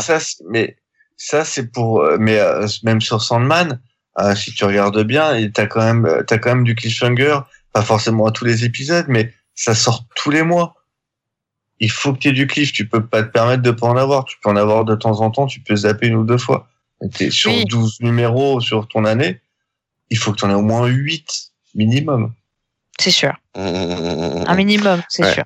Mais, Bah euh, oui, il faut, il faut tenir en haleine. Hein. De toute façon, c'est le principe Oui, il faut que tu aies envie d'y revenir. ouais. Même, même dans un roman, si ton chapitre, si à chaque fois, à la fin de chaque chapitre, ça te pousse pas à aller derrière, le livre, tu, tu vas pas forcément l'abandonner, mais enfin, tu vas pas courir après non plus, quoi.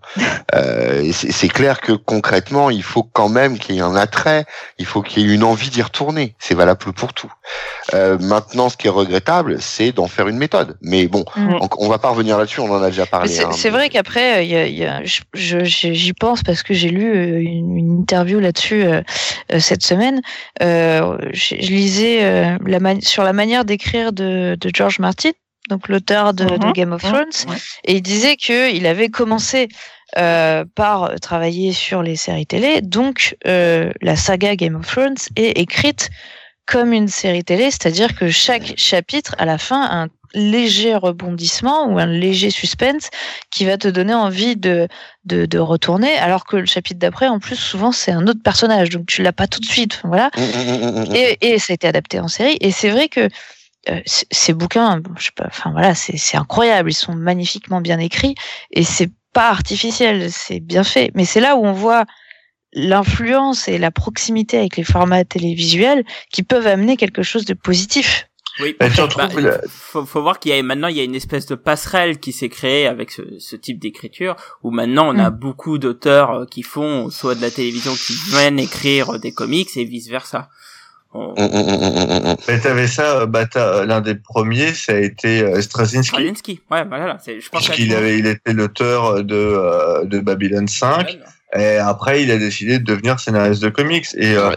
euh, tu prends ses Rising Stars, c'est euh, bon, Kin un peu moins parce que c'est c'est un peu plus petit, mais euh, son Midnight Nation. Midnight Nation, ouais, ça, ça, se sent clairement. Ah ouais, c'est clair. Tu sens l'écriture télévisuelle euh, dans le truc. Absolument.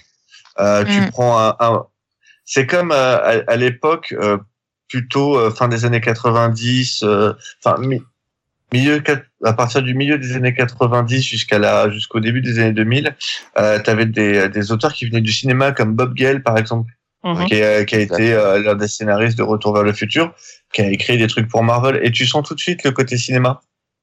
Tu, tu Oui, sens tu- le, tu le- perçois. tu, tu, tu- tu perçois le côté écriture différente. Mais, mais, mais Et d'ailleurs, ça s'est le- insinué, ça s'est insinué dans, dans, dans le business euh, jusqu'à en avoir la quasi quintessence en la personne de Millard, hein, mine de rien. hein, puisque- Ah bah oui, ou- c'est ou clairement lui Kirkman. dont, dont Enfin, moi, parlé. Je pense aussi Ou- à, ou- à Kirkman euh, qui. Aussi. Kirk- Kirkman, je pense que c'est une incidence de.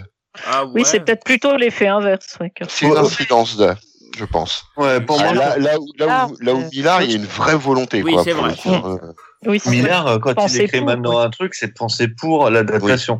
Oui. Attends, Euh, c'est ça. dès on le voir avec euh, Kingsman où il est même allé plus loin que ça, c'est-à-dire que il y a eu, euh, il a fait carrément une expérimentation où ça a été développé en parallèle Oui. En le ouais. et le et le film. Enfin, voilà, il y a, il y a quelque chose d'assez euh, d'assez caractéristique et de novateur hein, d'ailleurs. Euh, à part ça, ça, de- ça, ça donne du bon ou ça donne du mauvais. Ça, c'est comme pour tout. En tout cas, c'est Ouais. vrai que au niveau du donné un format bon film et un mauvais il y a un comics. bon c'est ça. alors, pour- alors, pour le coup, il y a, il y a aussi une autre chose que je trouve bien, euh, enfin bien oui et non parce que ça ça dépend en fait euh, par rapport au mal qu'on a aujourd'hui euh, dans le comics, c'est que maintenant on a des dessinateurs qui prennent de plus en plus de temps à dessiner et donc euh, si vous Des voulez feignasses. enchaîner les arcs, il faut avoir Des plusieurs putains de dessinateurs. oui, c'est une manière de voir. c'est une manière de voir effectivement. Euh, mais par contre le fait, alors je pense notamment dans dans l'indé, hein, le fait qu'on puisse écrire en arc permet justement au dessinateur de dessiner un arc, prendre son temps. Une fois qu'il a fini, euh, donc c'est publié et tout, il, il a le temps de faire une pause pour ensuite refaire un autre arc, etc. Et, et donc dans ce sens-là, t'as au moins toujours la même équipe créative pour pouvoir faire la même série. Alors attention parce que on dit que c'est des feignasses, mais ça Ouais. reste toujours moins des feignasses par rapport à la franco-belge où ils prennent trois ans pour écrire, pour dessiner 50 pages. hein. Voilà, voilà, Ouais, merde. bah, Voilà. attends, attends, Allez, la que- vieille parce que- parce que dans- Dans- dans la franco-belge, le mec, franco-belge- il dessine, il s'encre, il colorise. Ouais, ouais. Puis Euh, même, alors en non, plus alors dans la, franco-belge maintenant il y a des coloristes, hein, attention. Pas pour tout. ouais, puis C'est en, en- une en franco-belge, en, en franco-belge, en plus d'être feignant, euh, c'est des cyniques et des extrémistes. Alors bon, ça Ouais. va quoi. Bon, Mais non, ça fait euh, pas pour revenir sur le sujet, c'est- quand même un bon point, je pense notamment à Saga dont on a discuté tout à l'heure, où, euh, où, où là c'est clairement ça. hein. On a vraiment. Alors, une- pour moi- une ouais, mais ça, c'est- ça, c'est ce possible que- Et je trouve que c'est vachement bien du coup. euh, Mais ça, c'est possible que quand t'es sur, euh, que quand t'es sur ta série, euh, et déjà, déjà, tu trouves pas ça Non, sur non. tous les comics, même un dé. Oui. Euh, c'est pas forcément Ouais, c'est vrai. le cas de tous. Ça, c'est vrai. Euh, après, et t'as des dessinateurs qui ne sont pas des feignasses. Euh, le dessinateur d'Invincible prend pas de pause, par exemple. Oui, arrive à faire la attention, le cadence. dessinateur d'Invincible, il y a... c'est très disparate Bah. la publication. Pareil, pareil pour Walking Dead. Euh, un, un, Mark Bagley euh, n'est pas une feignasse non plus. Bref, tout, tout le monde n'est pas Brian Hitch ou Joe Madureira, hein. S'il te plaît. Ah, il y a, il y a un juste milieu quand même. Il y a, il y a un juste milieu. Euh, non Faut mais pas- euh, Faut pas, faut pas non plus pousser au cul. moi, moi je pense que ton des- exemple, il- ton exemple, il est bien. Vous Mais euh, tu, mais tu fais comment sur euh, sur un personnage comme euh, par exemple euh, Captain America? Ah non, non, mais encore une fois, je dis c'est Non, mais là, bien on- est d'accord. hein. En, mainstream, c'est juste pas faisable. Non, non, c'est une trop vois, grosse des- industrie, Mais, c'est mais, sûr. mais, mais, euh, mais, mais, mais clairement, après, tu vois, sur certaines personnes, enfin, dans certaines petites maisons d'édition, euh, je sais pas, je sais pas, je pense à Titan, je pense à Avatar ou des choses comme ça. On a, on a des, euh, des artistes euh, qui euh, vont faire un arc complet sur un personnage. Je pense notamment à un truc qui devrait sortir en français d'ici un peu de temps, c'est Godzilla euh, Rage Across Time, où on a carrément un arc complet, et c'est les mêmes qu'avaient fait un an avant Godzilla Awakening. Donc on est on est sur des mecs qui sont sur un produit, qui maîtrisent un personnage. Alors évidemment, c'est pas la même continuité qu'en mainstream, mais ça va leur permettre malgré tout de pouvoir euh, produire des arcs narratifs intéressants. C'est mais- et entre temps faire autre chose. Même Ah mais je, je suis je suis d'accord sur le fait que pour les feignants c'est une bonne chose. Il vaut mieux Non, avoir, il vaut mieux avoir une équipe créative comme euh, sur Saga par exemple qui, qui tienne la route et qui Mhm. reste tout le temps en faisant des pauses parce que Oui, bon, voilà, ils font des pauses. voilà. dessiner 12 épisodes par an, mon dieu, c'est trop dur. Euh, Oh, il est Non, grave. mais après, après, si c'est pour faire de la Vous qualité, êtes méchant avec les dessinateurs, sans déconner. Vous en feriez autant, vous, peut-être si, si c'est si c'est pour faire de la c'est pas mon qualité, boulot, moi, déjà je sais pas dessiner comme ça. Oui, bah Non, mais alors, je- donc tu la fermes, voilà. Non mais attends, dans ces cas-là tu peux rien dire, tu peux pas critiquer une œuvre parce que t'es pas scénariste, t'es pas dessinateur. Mmh, À un mmh, moment donné, voilà. mmh. Non, je suis désolé. Je, je suis désolé. Mm. Euh, jusque euh, il y a quoi? Allez, on va dire même pas 10 ans, 5 6 ans, les dessinateurs qui n'arrivaient pas à tenir les délais, ils étaient peu nombreux. Euh, par exemple, euh, enfin t'avais quoi? T'avais Madureira et t'avais Hitch. Globalement, Au pif, ouais. au pif, Au pif. les plus gros. Après, les, mecs tenaient la cadence. Par exemple, euh, à l'époque de Heroes Reborn, euh, Liefeld s'est fait virer d'Heroes Reborn parce qu'il tenait pas les délais. On tape toujours sur les mêmes, quand même. hein. Pardon. C'est pas moi cette fois, mais je, Non, mais- je me réjouis silencieusement. Tu te rends compte que Jim Lee, ils ont dû faire un pari financier pour qu'il arrive à tenir 12 épisodes, pour qu'il arrive à faire 12 épisodes d'une série. Parce qu'il était incapable de le faire en un an. Enfin, ce qu'il a Il pas était fait. Hein. Quand incapable tu de vois All Star Batman, euh, on attend Si, il a, non, il l'a fait pour Hush. À l'époque, c'était pour Ah, Hush. pour Hush, ouais. Ils ont fait Non, un, Ouais. pour Ah, Hush, ils ont fait un pari financier euh, qui était Ah, assez. Après, c'est c'est- parce C'est qu'il vrai, était- c'est une histoire ça. de capacité de. parce que Jim Lee était pas capable de, il était plus capable de tenir les délais. Sa série Divine Right, il a même pas été foutu d'aller jusqu'au bout tout seul. Mais regarde All Star Batman, c'est un truc de dingue, quoi. All Star, All Star Batman. Bon, All Star Batman, il avait Oui. des, euh, il avait des, il était plus ou moins euh, chez DC à un haut niveau, donc bon, pourquoi pas. Mais sérieux quoi. Et maintenant, et c'est aujourd'hui, c'est devenu une norme. Je suis désolé. Euh, et qu'il y ait des mecs comme John Romita Jr. Euh, enfin, tu, tu prends des mecs comme Starlin, Romlin, euh, Gerbert, euh, Perez. putain, Perez, le mec te tient le rythme. Ouais. Quand tu Kirby vois le en son résultat, en hein, plus, tu pas. hein. Kirby, Kirby, en son temps, dessinait cinq séries en même temps. Et il, C'est donnait des, que et il donnait des conseils, il illustrait des séries dans les années 60. J'ai lu ça dans, dans un petit livre dont je parlerai après.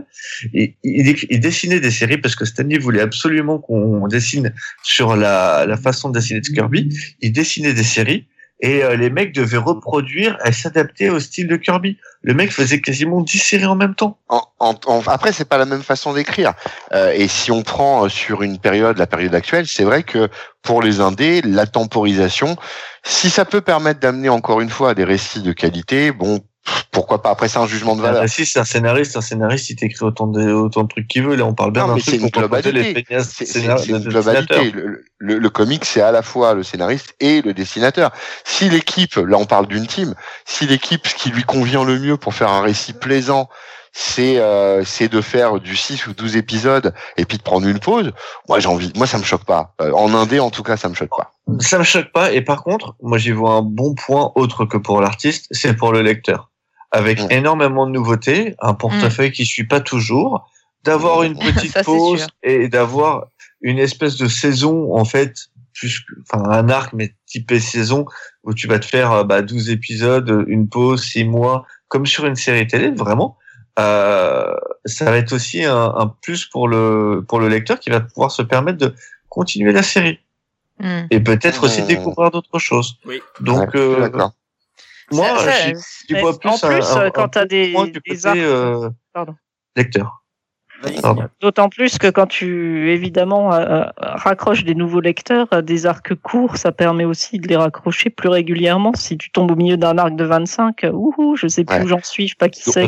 Donc donc clairement ça, permet. être- ça- donc clairement, ça va permettre, euh, en, en termes d'édition et en termes de secteur, d'avoir une certaine dynamique qui va s'enclencher auprès auprès des lecteurs eux-mêmes et, euh, et qui, euh, qui qui vont justement euh, accrocher plus aisément hein, en, en définitif. hein. Ça c'est tout à fait vrai. hein, Notamment le en France, où en France, où clairement le, le, le marché du TP a permis euh, clairement à ramener euh, toute une nouvelle clientèle. Bon, effectivement, il y a, Ah, il y a un travail en parallèle qui s'est fait par les éditeurs, hein, le- on en parle point.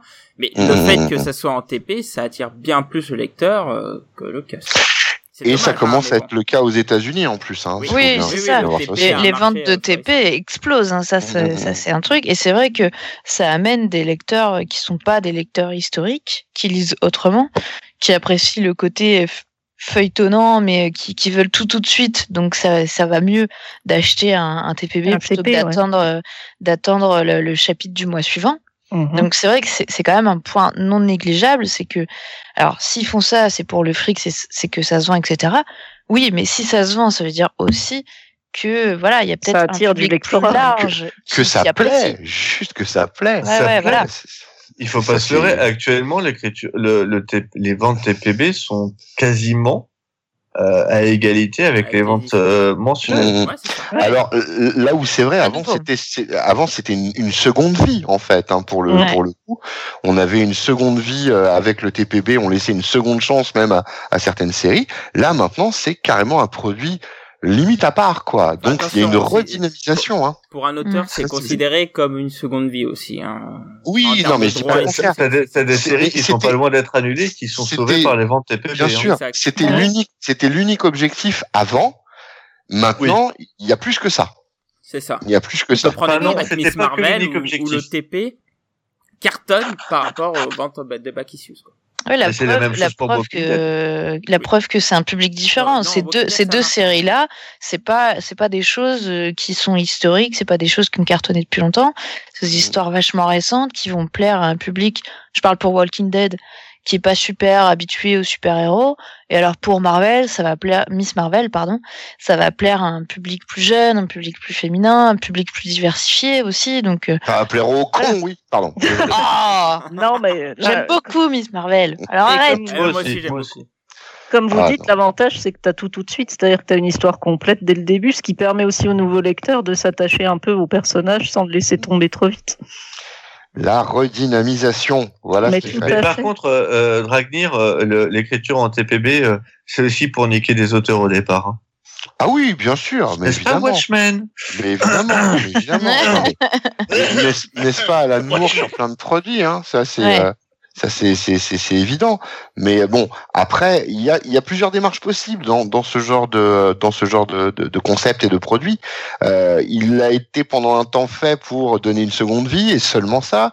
Mais désormais, bah ouais, euh, on a on a même à tel point qu'on a même des rediscussions de contrats au niveau de certains auteurs justement pour se soit se réaccaparer des droits. Euh, Alan Moore est bien est bien placé Oui. pour le savoir. Eh oui. Euh, soit- ça, soit- à l'époque. Mais bien sûr, c'était à l'époque. Mais, mais maintenant, c'est même devenu de plus en plus fréquent. hein. On voit euh, des auteurs qui commencent à avoir leur petit succès, qui reviennent quelquefois euh, sur des aspects contractuels par rapport justement aux ventes de TPB. hein. Ça, c'est, euh, il y, a eu quelques bruits qui ont couru euh, il y a pas si longtemps que ça, euh, notamment par rapport à l'émir ou des gens comme ça, où euh, bah voilà, on a, on a clairement euh, une ligne de démarcation maintenant au niveau du TPB qui s'est fait entre là où c'était un complément, c'est devenu un produit à part, et c'est en ça que ça redynamise à donf le marché.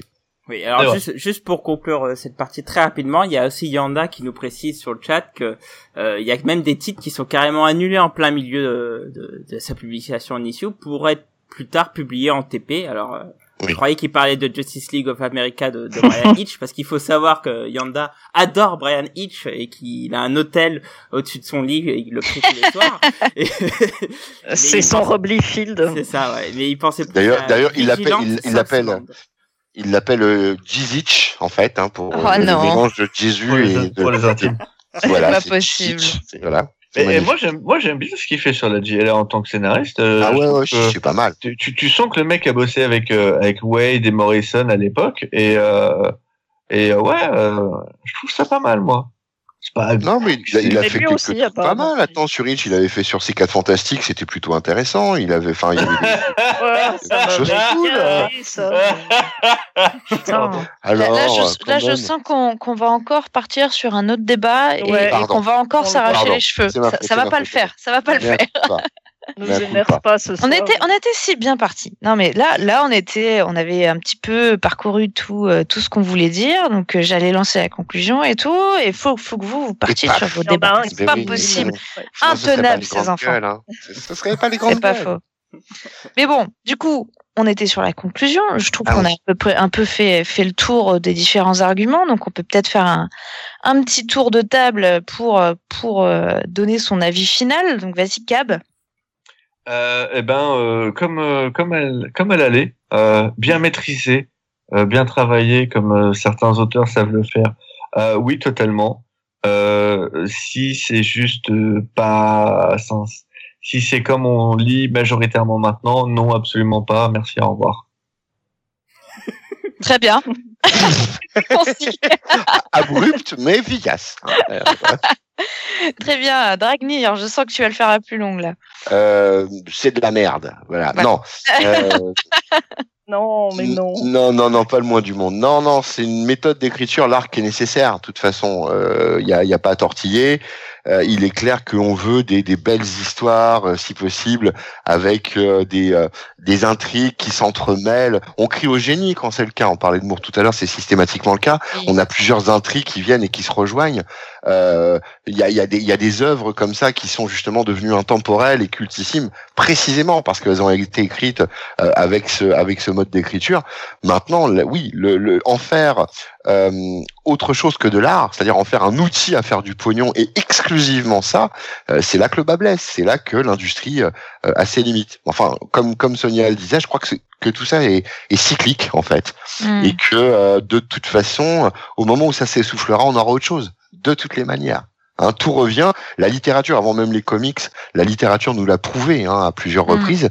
On, on- on a des on a des cycles euh, concourants euh, à, à des écoles d'écriture et, et, et ce sera le cas pour le comic, j'en suis persuadé. Donc pour les arcs, pas pour la euh, monétisation de l'arc. Voilà.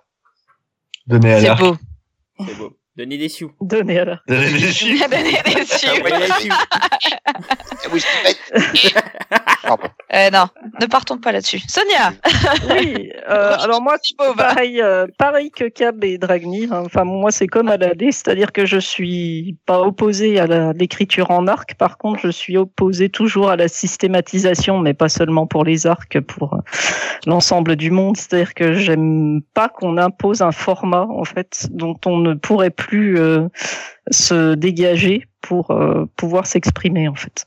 Mais comme j'ai confiance euh, dans le comment dire le caractère cyclique de l'histoire, euh, j'ai confiance. Je ne m'inquiète Ouais, pas. Cette systématisation euh, de l'arc en 6 ou de l'arc en 5 ou je ne sais quoi pognonesque euh, cessera et nous aurons, euh, je pense, d'autres, euh, enfin comment dire, d'autres propositions qui viendront faire de l'air à tout ça dans dans peu de temps.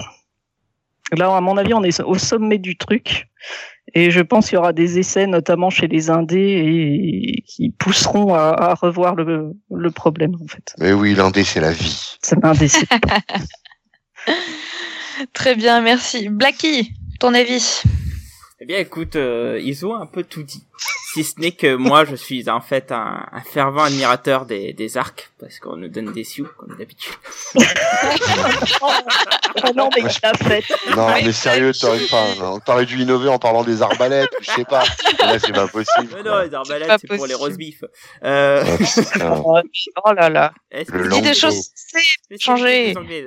Alors non non non non très sérieusement non j'aime beaucoup les arcs mais euh, un peu comme euh, mes amis euh, j'aime les arcs qui sont rythmés et donc euh, pas forcément automatiquement euh, sur le même format euh, 4 à 6 euh, chapitres et, et en ce sens-là c'est pour ça que j'aime beaucoup les maxi-séries de, de Valiant parce que justement ils, ils morcellent à différents rythmes et euh, j'en parlais d'ailleurs encore une fois tout à l'heure, mais mais le fait d'avoir plusieurs rythmes et plusieurs arcs permet justement d'avoir une lecture plus soutenue. Donc vive les arcs, mais vive les arcs différents, tous égaux, tous différents. Merci.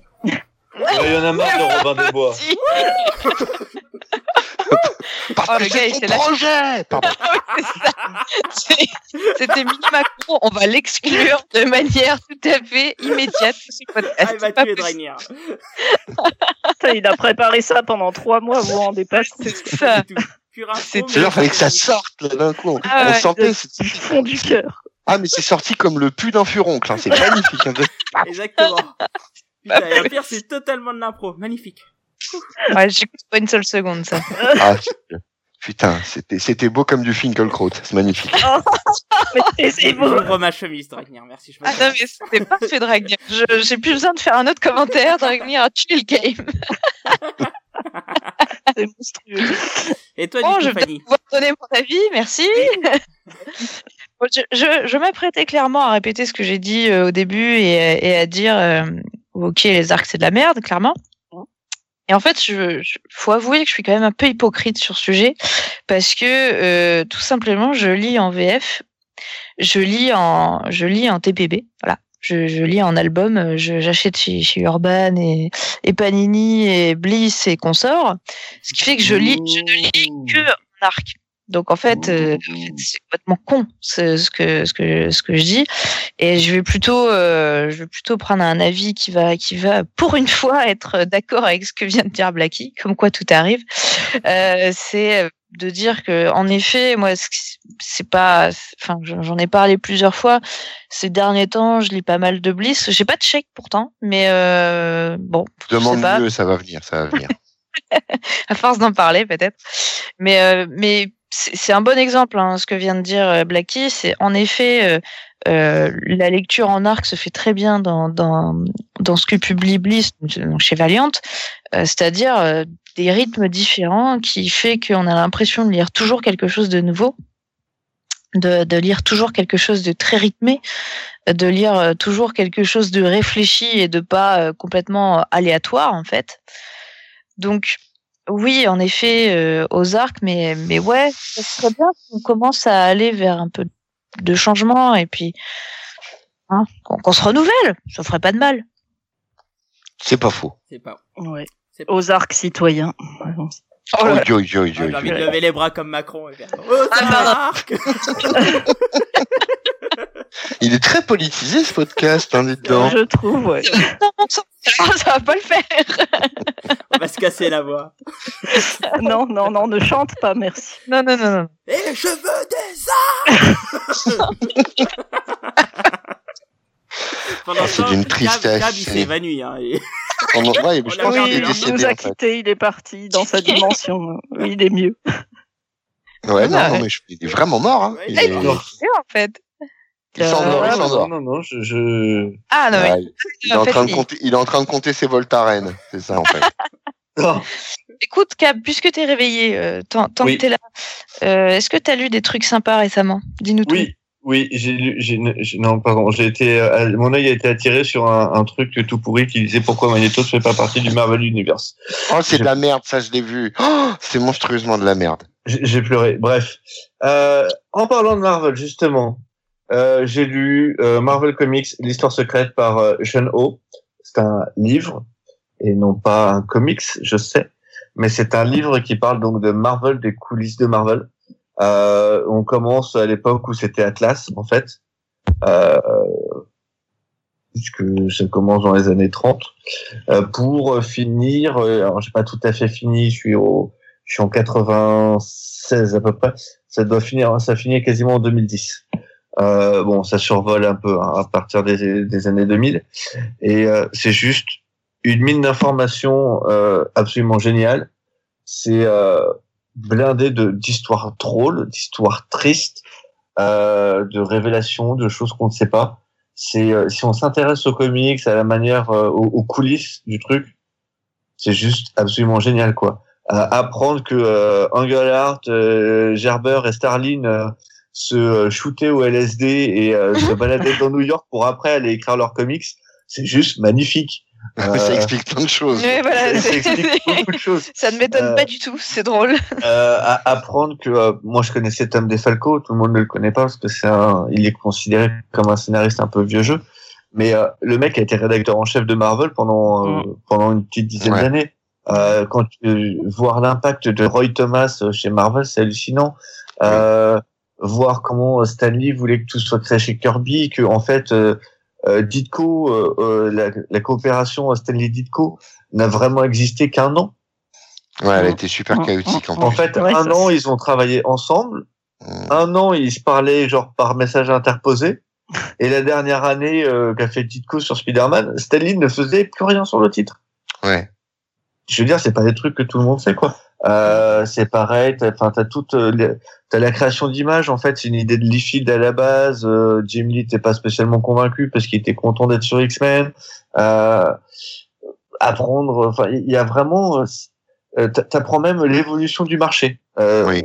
T'apprends comment on est passé des kiosques Mm. à un mix euh, de euh, revendeurs, euh, kiosques, euh, boutiques spécialisées, à aux foires. Enfin, Marvel a s'est foiré, donc du coup, il y avait plus que Diamond et plus personne d'autre ou presque.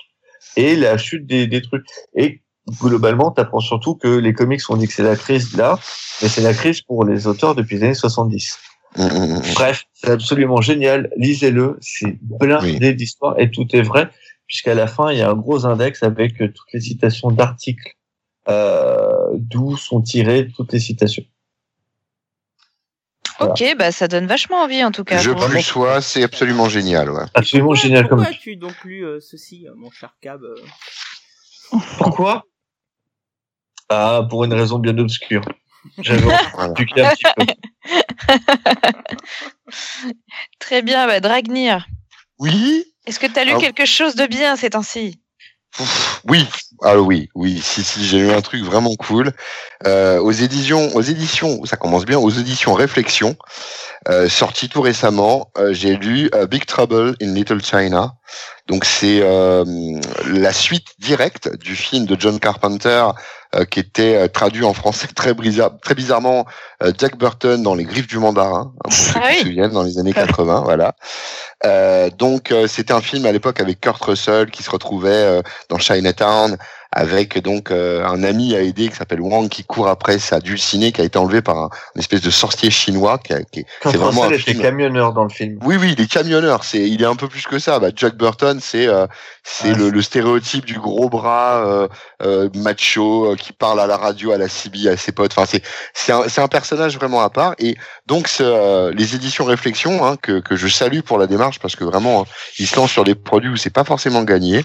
Euh, les éditions Réflexion donc sortent euh, ce qui était sorti chez Boom Studio euh, il y a quelques temps. Donc, c'est l'édition en français de Big Trouble in Little China où en fait on prend pile poil la suite du film, mais vraiment pile poil la suite du film. C'est-à-dire que à la fin du film, il y a un événement particulier qui vous laisse un peu sur sa fin. On, se demande ce qui va arriver derrière. Et en fait, les premières images du bouquin, c'est c'est c'est cette fin de film et la suite qui en découle.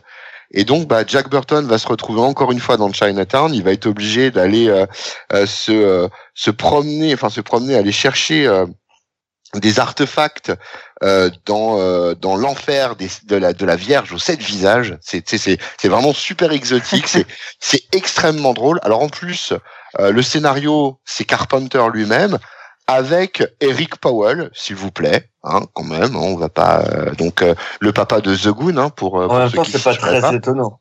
non, c'est pas étonnant parce que c'est vraiment un univers qui colle au bonhomme, quoi. Il y a rien à dire.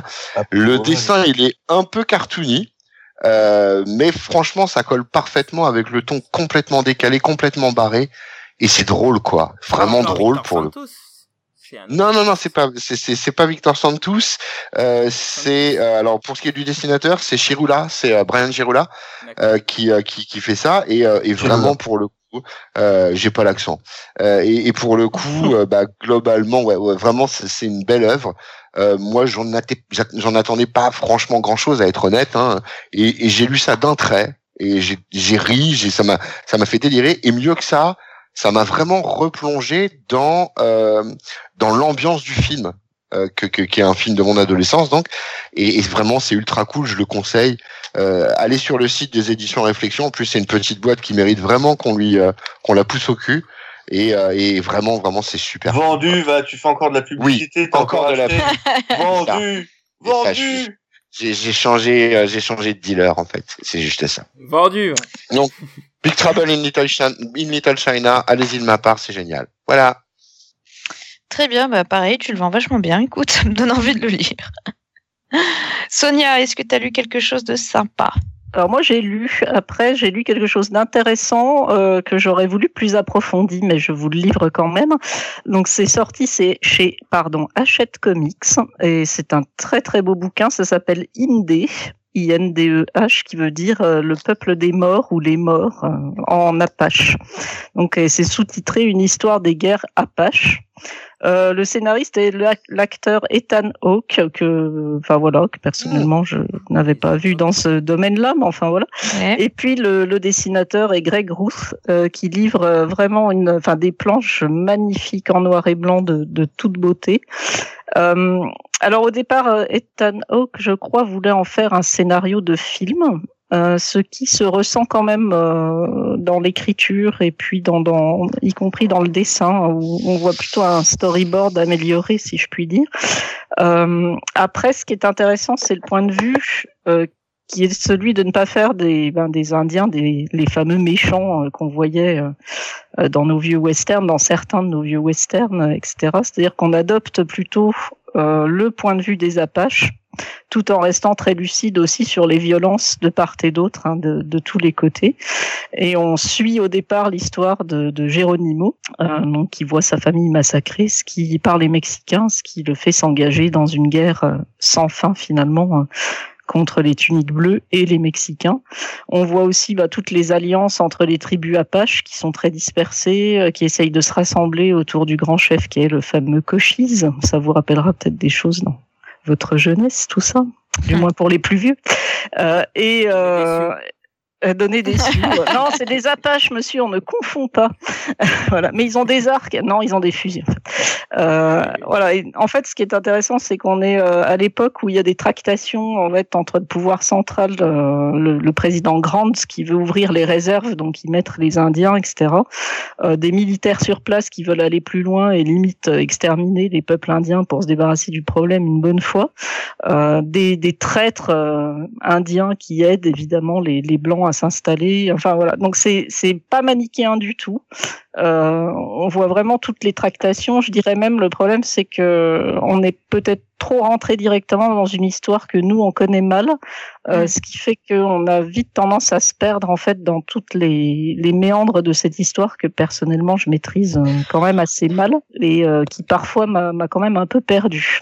Voilà. D'autant que le, enfin le dessin de Rousse est magnifique, mais je trouve qu'il y a une caractérisation des personnages qui pas forcément suffisante et ils se ressemblent un peu tous en fait. Donc euh, quand tu as plein d'Indiens partout et qu'il faut chercher le bon, des fois c'est un peu compliqué. Mais voilà, j'invite quand même à... Oui voilà, c'est qui lui? Euh, J'invite quand même à le, à le lire d'abord parce que c'est un, un, très beau volume que je trouve qu'Achète Comics, que je ne connaissais pas du tout, fait un, un beau boulot et que c'est une période de l'histoire américaine qui est quand même enfin, profondément centrale et marquante pour euh, ce continent, euh, enfin ce sous-continent, et qui mérite vraiment le détour, malgré, je vous dis, quelque chose qui est pas forcément assez euh, compréhensible si on n'a pas le contexte. Voilà. Ok. Alors pour info, Hachette Comics, ça fait un enfin ça fait quelques mois qu'ils éditent des comics mais c'est surtout des comics d'adaptation genre Viking euh, des choses comme ça. Et euh, et c'est vrai alors quand tu me l'avais dit euh, avant que tu parlais de Indé je voyais pas du tout de quoi tu parlais mais après du, du coup je l'ai retrouvé. Et effectivement c'est quelque chose que j'avais vu passer en preview et euh, ça m'a l'air vachement intéressant donc tu me l'as bien vendu. Voilà Merci. Ouais. Après, Hachette Comics ne font pas que. Euh, il y a Mycroft Holmes là qui est sorti récemment chez eux et c'est une œuvre complètement à part hein, pour le coup. Donc c'est pas que de l'adaptation. Et il y a Godzilla aussi, le fameux Godzilla. Oui, enfin Godzilla c'est l'adaptation. Mais euh, mais pour le coup, euh, oui, il commence à se diversifier un peu là. Ouais, ouais ils ont du enfin après ils adaptent enfin ils éditent aussi du Marvel et du DC. Oui, mais là c'est des collections. Oui. Oui, ben ça reste quand même. Oui, que Marvel pour info. Ah, c'est pas eux les trucs. C'est Eagle Moss. Eagle Moss, c'est pas une ah, mais je confondais les deux, moi. Si, ça. Ouais. Non. Eagle Moss, c'est pas, une filiale d'Hachette. Non, non, c'est un truc complètement à part, Eagle Moss. Hein. D'accord, je croyais que c'était une filiale d'Hachette. Ouais, non, mais moi aussi, je. C'est un truc anglais, Eagle Moss. C'est parce que le format est le même, en fait. C'est pour ça que je confondais. Mais euh, tu vois, euh, c'est con, mais pour le lecteur, il voit du Hachette, euh, il voit du Marvel avec du Hachette, il voit d'autres séries. Pour lui, c'est un éditeur qui fait plein de trucs. Il se pose pas la question d'autre chose. Mmh. Oui, oui. Ouais. Donc c'est bon pour lui de faire ne serait-ce que du Marvel, même si. Euh... C'est pas faux. Ouais. surtout que leur collection est plutôt bien foutue. Euh. C'est vrai. Ah bon, là n'est pas la question. Bref. Blacky. Une petite lecture à partager avec nous? Ouais. Alors comme euh, il paraît que je suis un gros vendu de, de Bliss Comics, euh, Comme nous tous, comme nous tous. Ouais, je oui. à regarder euh, une discussion complètement surréelle sur, moi. euh, sur mon Facebook de, de KF Comics. Euh, je vais vous parler de Eternal Warrior. Donc c'est une maxi-série en 14 épisodes qui est sortie en un volume chez, chez Bliss Comics. Et c'est un volume que j'ai acheté, je précise.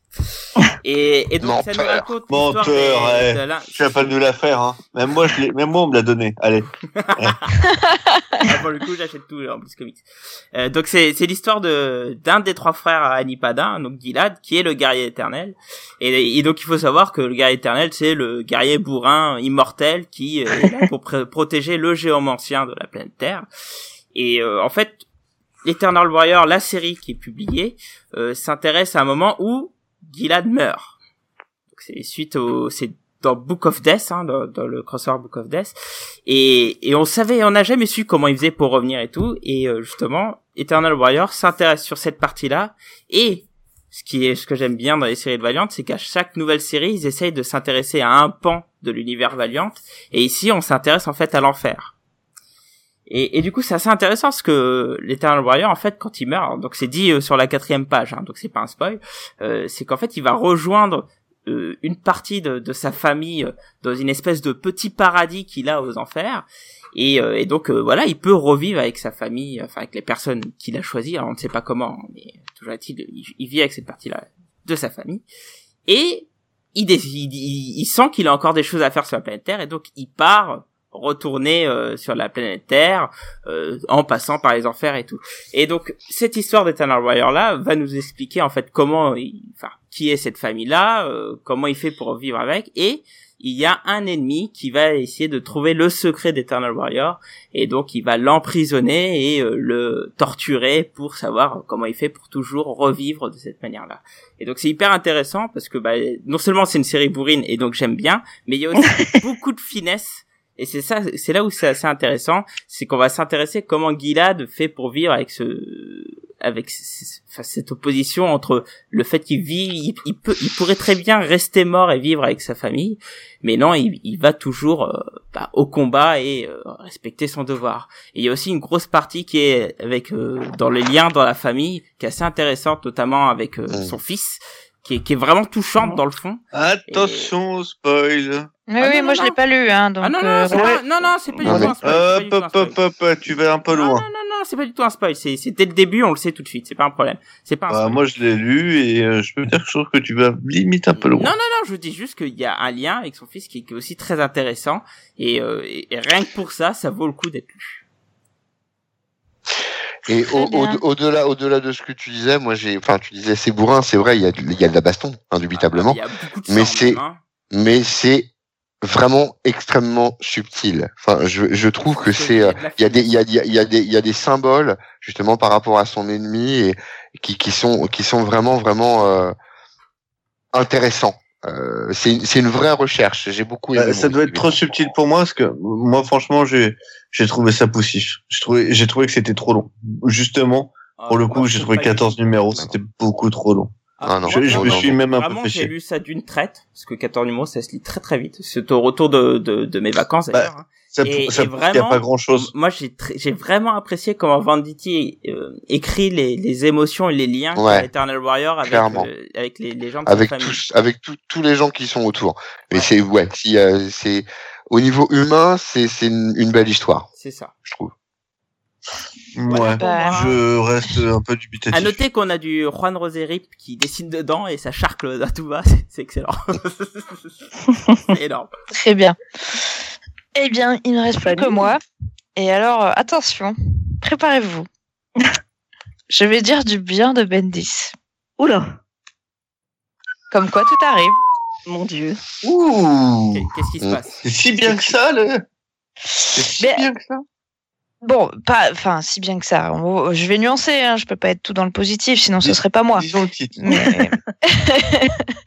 Alors, j'ai lu euh, Alias, euh, Mhm. donc la, la, la version, enfin la, la suite de la, la série euh, originale euh, Alias, euh, donc Jessica Jones hein, pour le personnage principal, qui était sortie il y a quelques années suite au succès de la, de la série télé. euh, de Netflix, euh, le personnage était revenu en avant et euh, Bendis a repris euh, son, son personnage euh, qui, enfin, je sais pas si on peut dire fétiche, mais euh, moi je trouve qu'il, enfin voilà, il y a une, écriture particulière quand il écrit euh, Jessica Jones. Donc euh, j'ai envie un peu de dire son, son personnage fétiche. Voilà, c'est. Je, le dis. Et, euh, et donc il y a une, série qui a été relancée en 2016 euh, avec l'équipe originelle. Donc le, dessinateur originel, donc Michael Guedos, est, revenu aussi hein, sur sur la série. Et euh, j'étais agréablement euh, surprise de voir que, contrairement à beaucoup beaucoup d'autres euh, séries de comics, ils n'ont pas essayé de faire un mimétisme avec la série télé. Pas du tout, même. C'est vraiment une continuité, autant au niveau de, l'esprit que de l'apparence physique. Hein. Pas souvent, les, personnages, ben, ils se retrouvent dessinés avec la même tronche que l'acteur qu'ils jouent, comme un peu con. Euh, bah là, pas du tout. On voit vraiment le, la même- le même aspect. Donc, le, pour ceux qui connaissent hein, le dessin de Michael Guedo, c'est pas pas réaliste. Hein, euh, c'est- vraiment un style très particulier. Bah là, il n'y a pas de problème. Il le fait pas ressembler à l'actrice. Et ça, j'avoue que j'ai j'ai bien apprécié. Au niveau du, du, du statu quo, comme on dit, ça commence assez fort quand même parce qu'on on avait euh, quitté euh, Jessica Jones, euh, bon pas pas dans sa série, mais plutôt après dans euh, dans les c'était quoi les All, All New euh, Avengers ou New Avengers, je ne me souviens plus. Euh, pense. oui, New Avengers, ouais, All New, Oui. c'était après. On, on l'avait quitté euh, marié avec Luke Cage. Ils avaient, Mhm. ils avaient une Ouais, fille ensemble. Avengers. Oui, c'est ça, New Avengers. Euh, ils avaient une fille ensemble. Enfin voilà, le, le, le petit bonheur, quoi. Et euh, là, la, la série euh, commence de manière assez abrupte où euh, Jessica est donc en prison. Euh, elle, elle est libérée sans qu'on on ne sait pas pourquoi elle est là. Elle est, elle a l'air complètement paumée, euh, complètement seule, comme au tout début de, de la série. Et et en fait, elle va carrément, ça, ça me fait rire, les premières pages, elle va carrément nager. Euh, Enfin, elle va sauter dans l'eau et puis nager jusqu'à la terre ferme pour se barrer toute seule de la prison. C'est jusque ju- jusque là en fait sa fierté. Et ça, ça c'est con, mais ça fait tout le personnage. Moi, c'est pour ça que je l'aimais à, à l'époque. Et ils sont vraiment, vraiment très, très fidèles à ça. Et t'es vachement frappé parce que tu sais pas du tout ce qui se passe au début, tu sais pas pourquoi elle en est à ce niveau-là, qu'est-ce qui s'est passé dans sa vie. Luke Cage arrive, mais pas tout de suite, et, et voilà, on sent qu'il s'est passé quelque chose, et petit à petit, ça, ça se dévoile. Il y a quelque chose de plus large. Je vais pas pas pas spoiler là-dessus, mais euh, évidemment, euh, sa, sa petite histoire euh, euh, bah, s'imbrique dans quelque chose d'un peu plus grand, et c'est un lien avec l'univers de Marvel. Mais et ça encore une fois, euh, c'est très fidèle au personnage. Elle est toujours en retrait. C'est ça son, sa caractéristique principale. C'est pas une héroïne comme les autres, Jessica Jones. Elle va Mhm. pas faire partie des Avengers, jamais. C'est pas une héroïne d'ailleurs. C'est c'est voilà, c'est une nana qui a des pouvoirs, qui fait un peu ce qu'elle peut pour faire euh, ce qui est bien. Mais bon, voilà, elle fait ce qu'elle peut quoi. Et, euh, et c'est la richesse du personnage, c'est ça qui fait qu'elle est intéressante et qu'elle est en, en dehors euh, des, autres super-héros, parfois un peu caricaturaux. Je, noircis un peu le trait, mais, mais bref, euh, c'est intriguant. Ça ouvre, ça ouvre les, perspectives pour un petit peu une intégration dans l'univers, mais pas trop. C'est, très juste. Et voilà, je, je me dois de le dire. Bendis écrit ça très très bien. Voilà. Je, je lirai la suite, je continuerai l'arc, n'est-ce pas? Et, euh, et voilà, je, je- j'ai adoré euh, Jessica Jones par Bendis. Mais à culpa Bendis, j'aime bien des choses que tu écris des fois. Bah, sur Alias, Voilà. euh, c'est quand même une valeur sûre, quoi. Oui, clair. c'est clair. Oh, En même temps, c'est ouais. la seule à l'avoir écrit. Hein. Oui. Mmh. Oui. Oh, toi, tu vas finir à la Comic Con Paris, toi. Ah. Mmh. Ah, bah, c'est clair. Oh, toi, tu vas mal finir. Ouais, c'est Oh, clair. Ah, mais j'ai le kiki tout dur, que d'y penser. Oh là là. Ça, ça fait peur. Ami de la poésie, Ouais, bonsoir. C'est ce, qu'on me dit, Drag. Oh mon dieu, Ouais. c'est pas possible. Je devrais le, le virer tout de suite. Ouais, il désespère. Paroles, les paroles, les paroles. Ouais. Bon, essaye de, essaye de dire des choses intéressantes pour changer, Blacky. Est-ce que tu as des actualités de sites à Ouais. nous donner? Alors, euh, notamment là, je... alors déjà, je sachez que il y a deux semaines avant que je parte en vacances aux îles Canaries à Lanzarote, et il a fait super beau, euh, que Ah, j'ai rencontré enfin, une nouvelle ça. fois Mais euh, don't Laurent give a shit. Lefebvre, Laurent Lefebvre, euh, sublime dessinateur que, que j'adore, hein, une personne vraiment un amour que Ouais, qu'on adore en général, je pense. Exactement, avec qui. Don't euh, give a shit either. avec- Let's go. Quoi? Vas-y, Après ton teaser de trois plombs, euh, vas-y. et donc je, que j'ai rencontré, on a on a bu du rhum ensemble et Oh là il m'a fait une superbe dédicace euh, de dans mon Kirby Enemy. Q. Ah, pardon. que, pardon. que- que je conseille à tout le monde, hein, un sublime bouquin que Dragnir vous vendra vu que ça vient de son site. Et, et- Pas et donc, du tout. je- J'ai fait la vidéo de cette dédicace qui a été publiée aujourd'hui sur YouTube et qui sera publiée demain sur le site. Donc Ah, voilà, je vous invite à la regarder, c'est sublime. Franchement, cet artiste, euh, enfin, faut vraiment, faut vraiment le découvrir parce que c'est un super artiste. Deuxième chose, euh, sûrement la semaine prochaine, parce que ce, ce GG Comics sera publié vendredi, on aura une petite surprise sur la GG Comics euh, qui arrivera. Donc voilà, Tintin. Ah. c'est tout pour moi. Très bien. J'ai pas Ah, suivi. On va avoir une surprise chez nous? Oui, c'est cool, on n'est pas au courant, Si, c'est si, génial. Vous êtes au courant, mais c'est juste que vous avez oublié. Le mec, il a confiance, hein. Qu'on en a parlé, donc euh, si si, vous êtes au courant. J'ai mis du temps à la, à la sortir. Faut dire, tu parles beaucoup. hein, Ouais, ouais. On t'écoute pas beaucoup. hein. C'est ça. Pas oublier. Non, mais ouais, Bah, comme il faut me lire, euh, ça me rassure. Donc. comme les productions Oh. c'est comme les productions mainstream. Il y, a, il y a tellement de déchets dans ce qu'il dit que tu retiens pas tout, quoi. C'est. Ça doit être un arc en 6 qu'on a dû louper. Voilà. Mais, mais c'est moi qui me fais plus de thunes. Fais Donc des arcs en deux. Fais des arcs en deux, Blacky, on n'en peut plus. En deux mots. En deux mots. Fais- fais- non, mais fais du one shot, fais du strip, Dragnir, du 4 petite cases. actu. Mes petites actus, bah, j'en ai déjà un peu parlé tout à l'heure. Est-ce qu'il est vraiment nécessaire de revenir dessus? Euh, Voilà. En synthèse, je bosse pour Planète. Enfin, je bosse. J'écris euh, des petites choses pour euh, pour Planète BD, donc avec Michael, euh, Michael Jérôme, donc qui euh, qui est le, le patron comics de sur ce site-là. Donc voilà. Je veux pas m'avancer là-dessus. Euh, c'est voilà, c'est juste un plaisir et un bonheur. euh, que de travailler pour pour eux, hein. c'est cool. J'ai j'ai- j'aborde des produits euh, clean et tout. Enfin, donc vraiment j'aime bien. Voilà. Voilà, voilà. Pas plus loin. Très bien, Vous êtes mort très bien, très bien. Non, Non, mais on t'écoute attentivement. Non, mais euh, je euh, t'écoute voilà. religieusement. Ah, bon, bah voilà. Prostré quoi, en position. Il y, a- il y a eu du mercato, on va dire. pour, euh, pour 22 cet été. millions et Il il y avait-. Voilà, il y avait plein, plein, plein de choses qui étaient possibles. Voilà. Ceci est son projet. Oh Voilà. non, non, non, on va arrêter avec les références à Macron, je vais avoir des boutons là.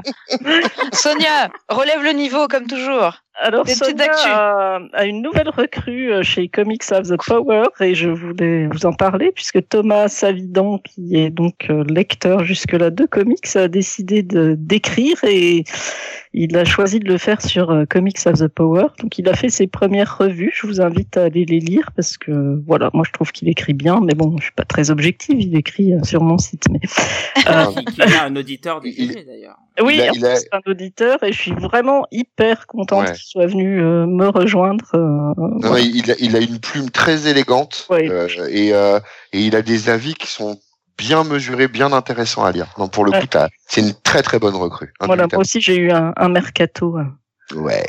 avec ma nouvelle recrue. Putain, sa mère, sa mère qu'à toi, t'es mort. Ah ouais, mais bien Hey. Thomas, merci encore parce que je suis hyper contente de l'avoir, euh, C'est cool. enfin de pouvoir le publier. Cap, des petites news?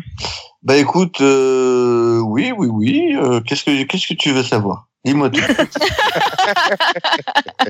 Est-ce que ça va bien?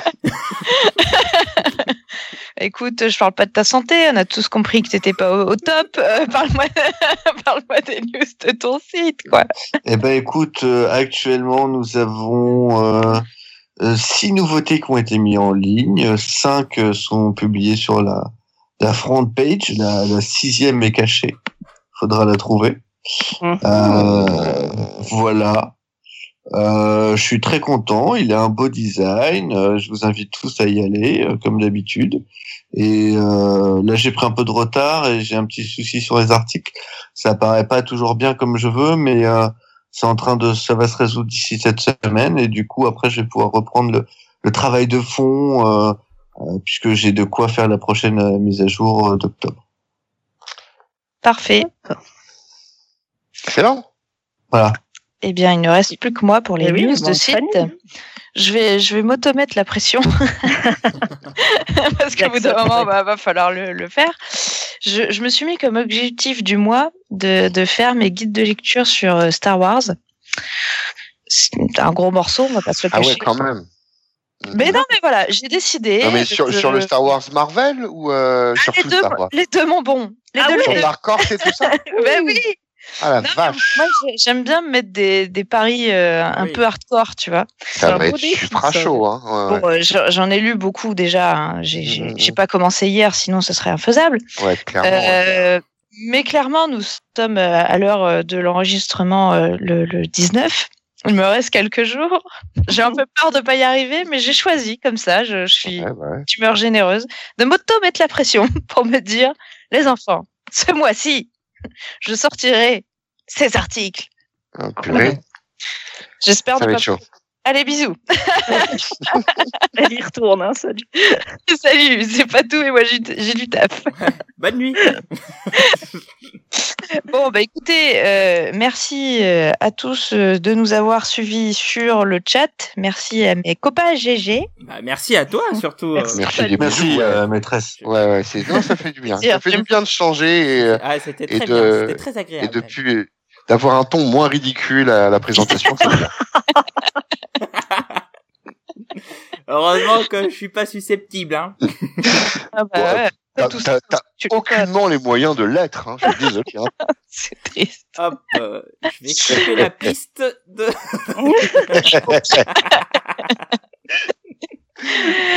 Merci, euh, merci de nous avoir écoutés ce soir. Euh, ceux qui, euh, ceux qui nous écoutent, pardon, régulièrement savent que c'est plutôt euh, Blacky qui présente. Donc aujourd'hui, c'était, c'était ma petite première, quoi.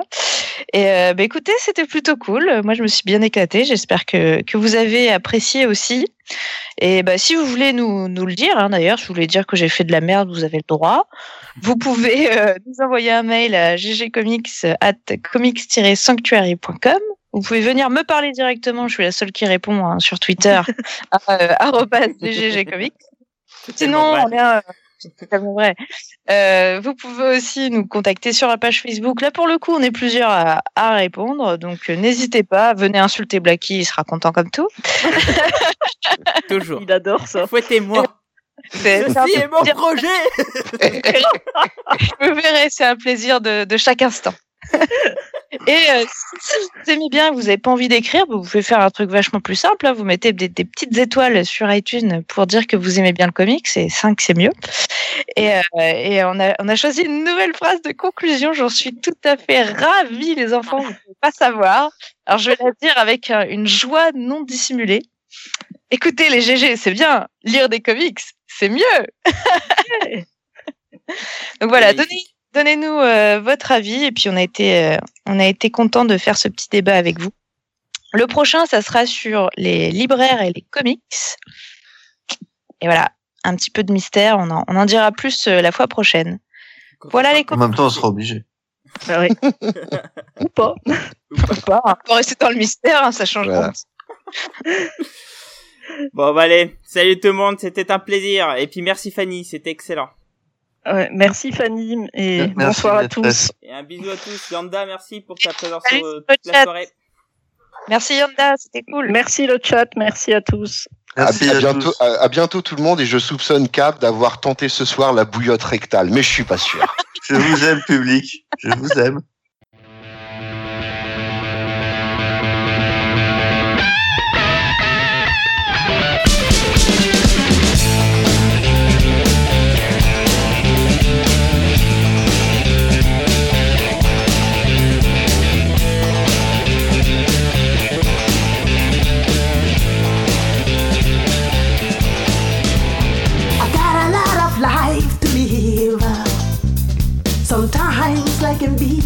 Very short. I need to satisfy my soul. I've got a feel empty hole. A change has got to come, baby. For my whole world will be done. It won't stay.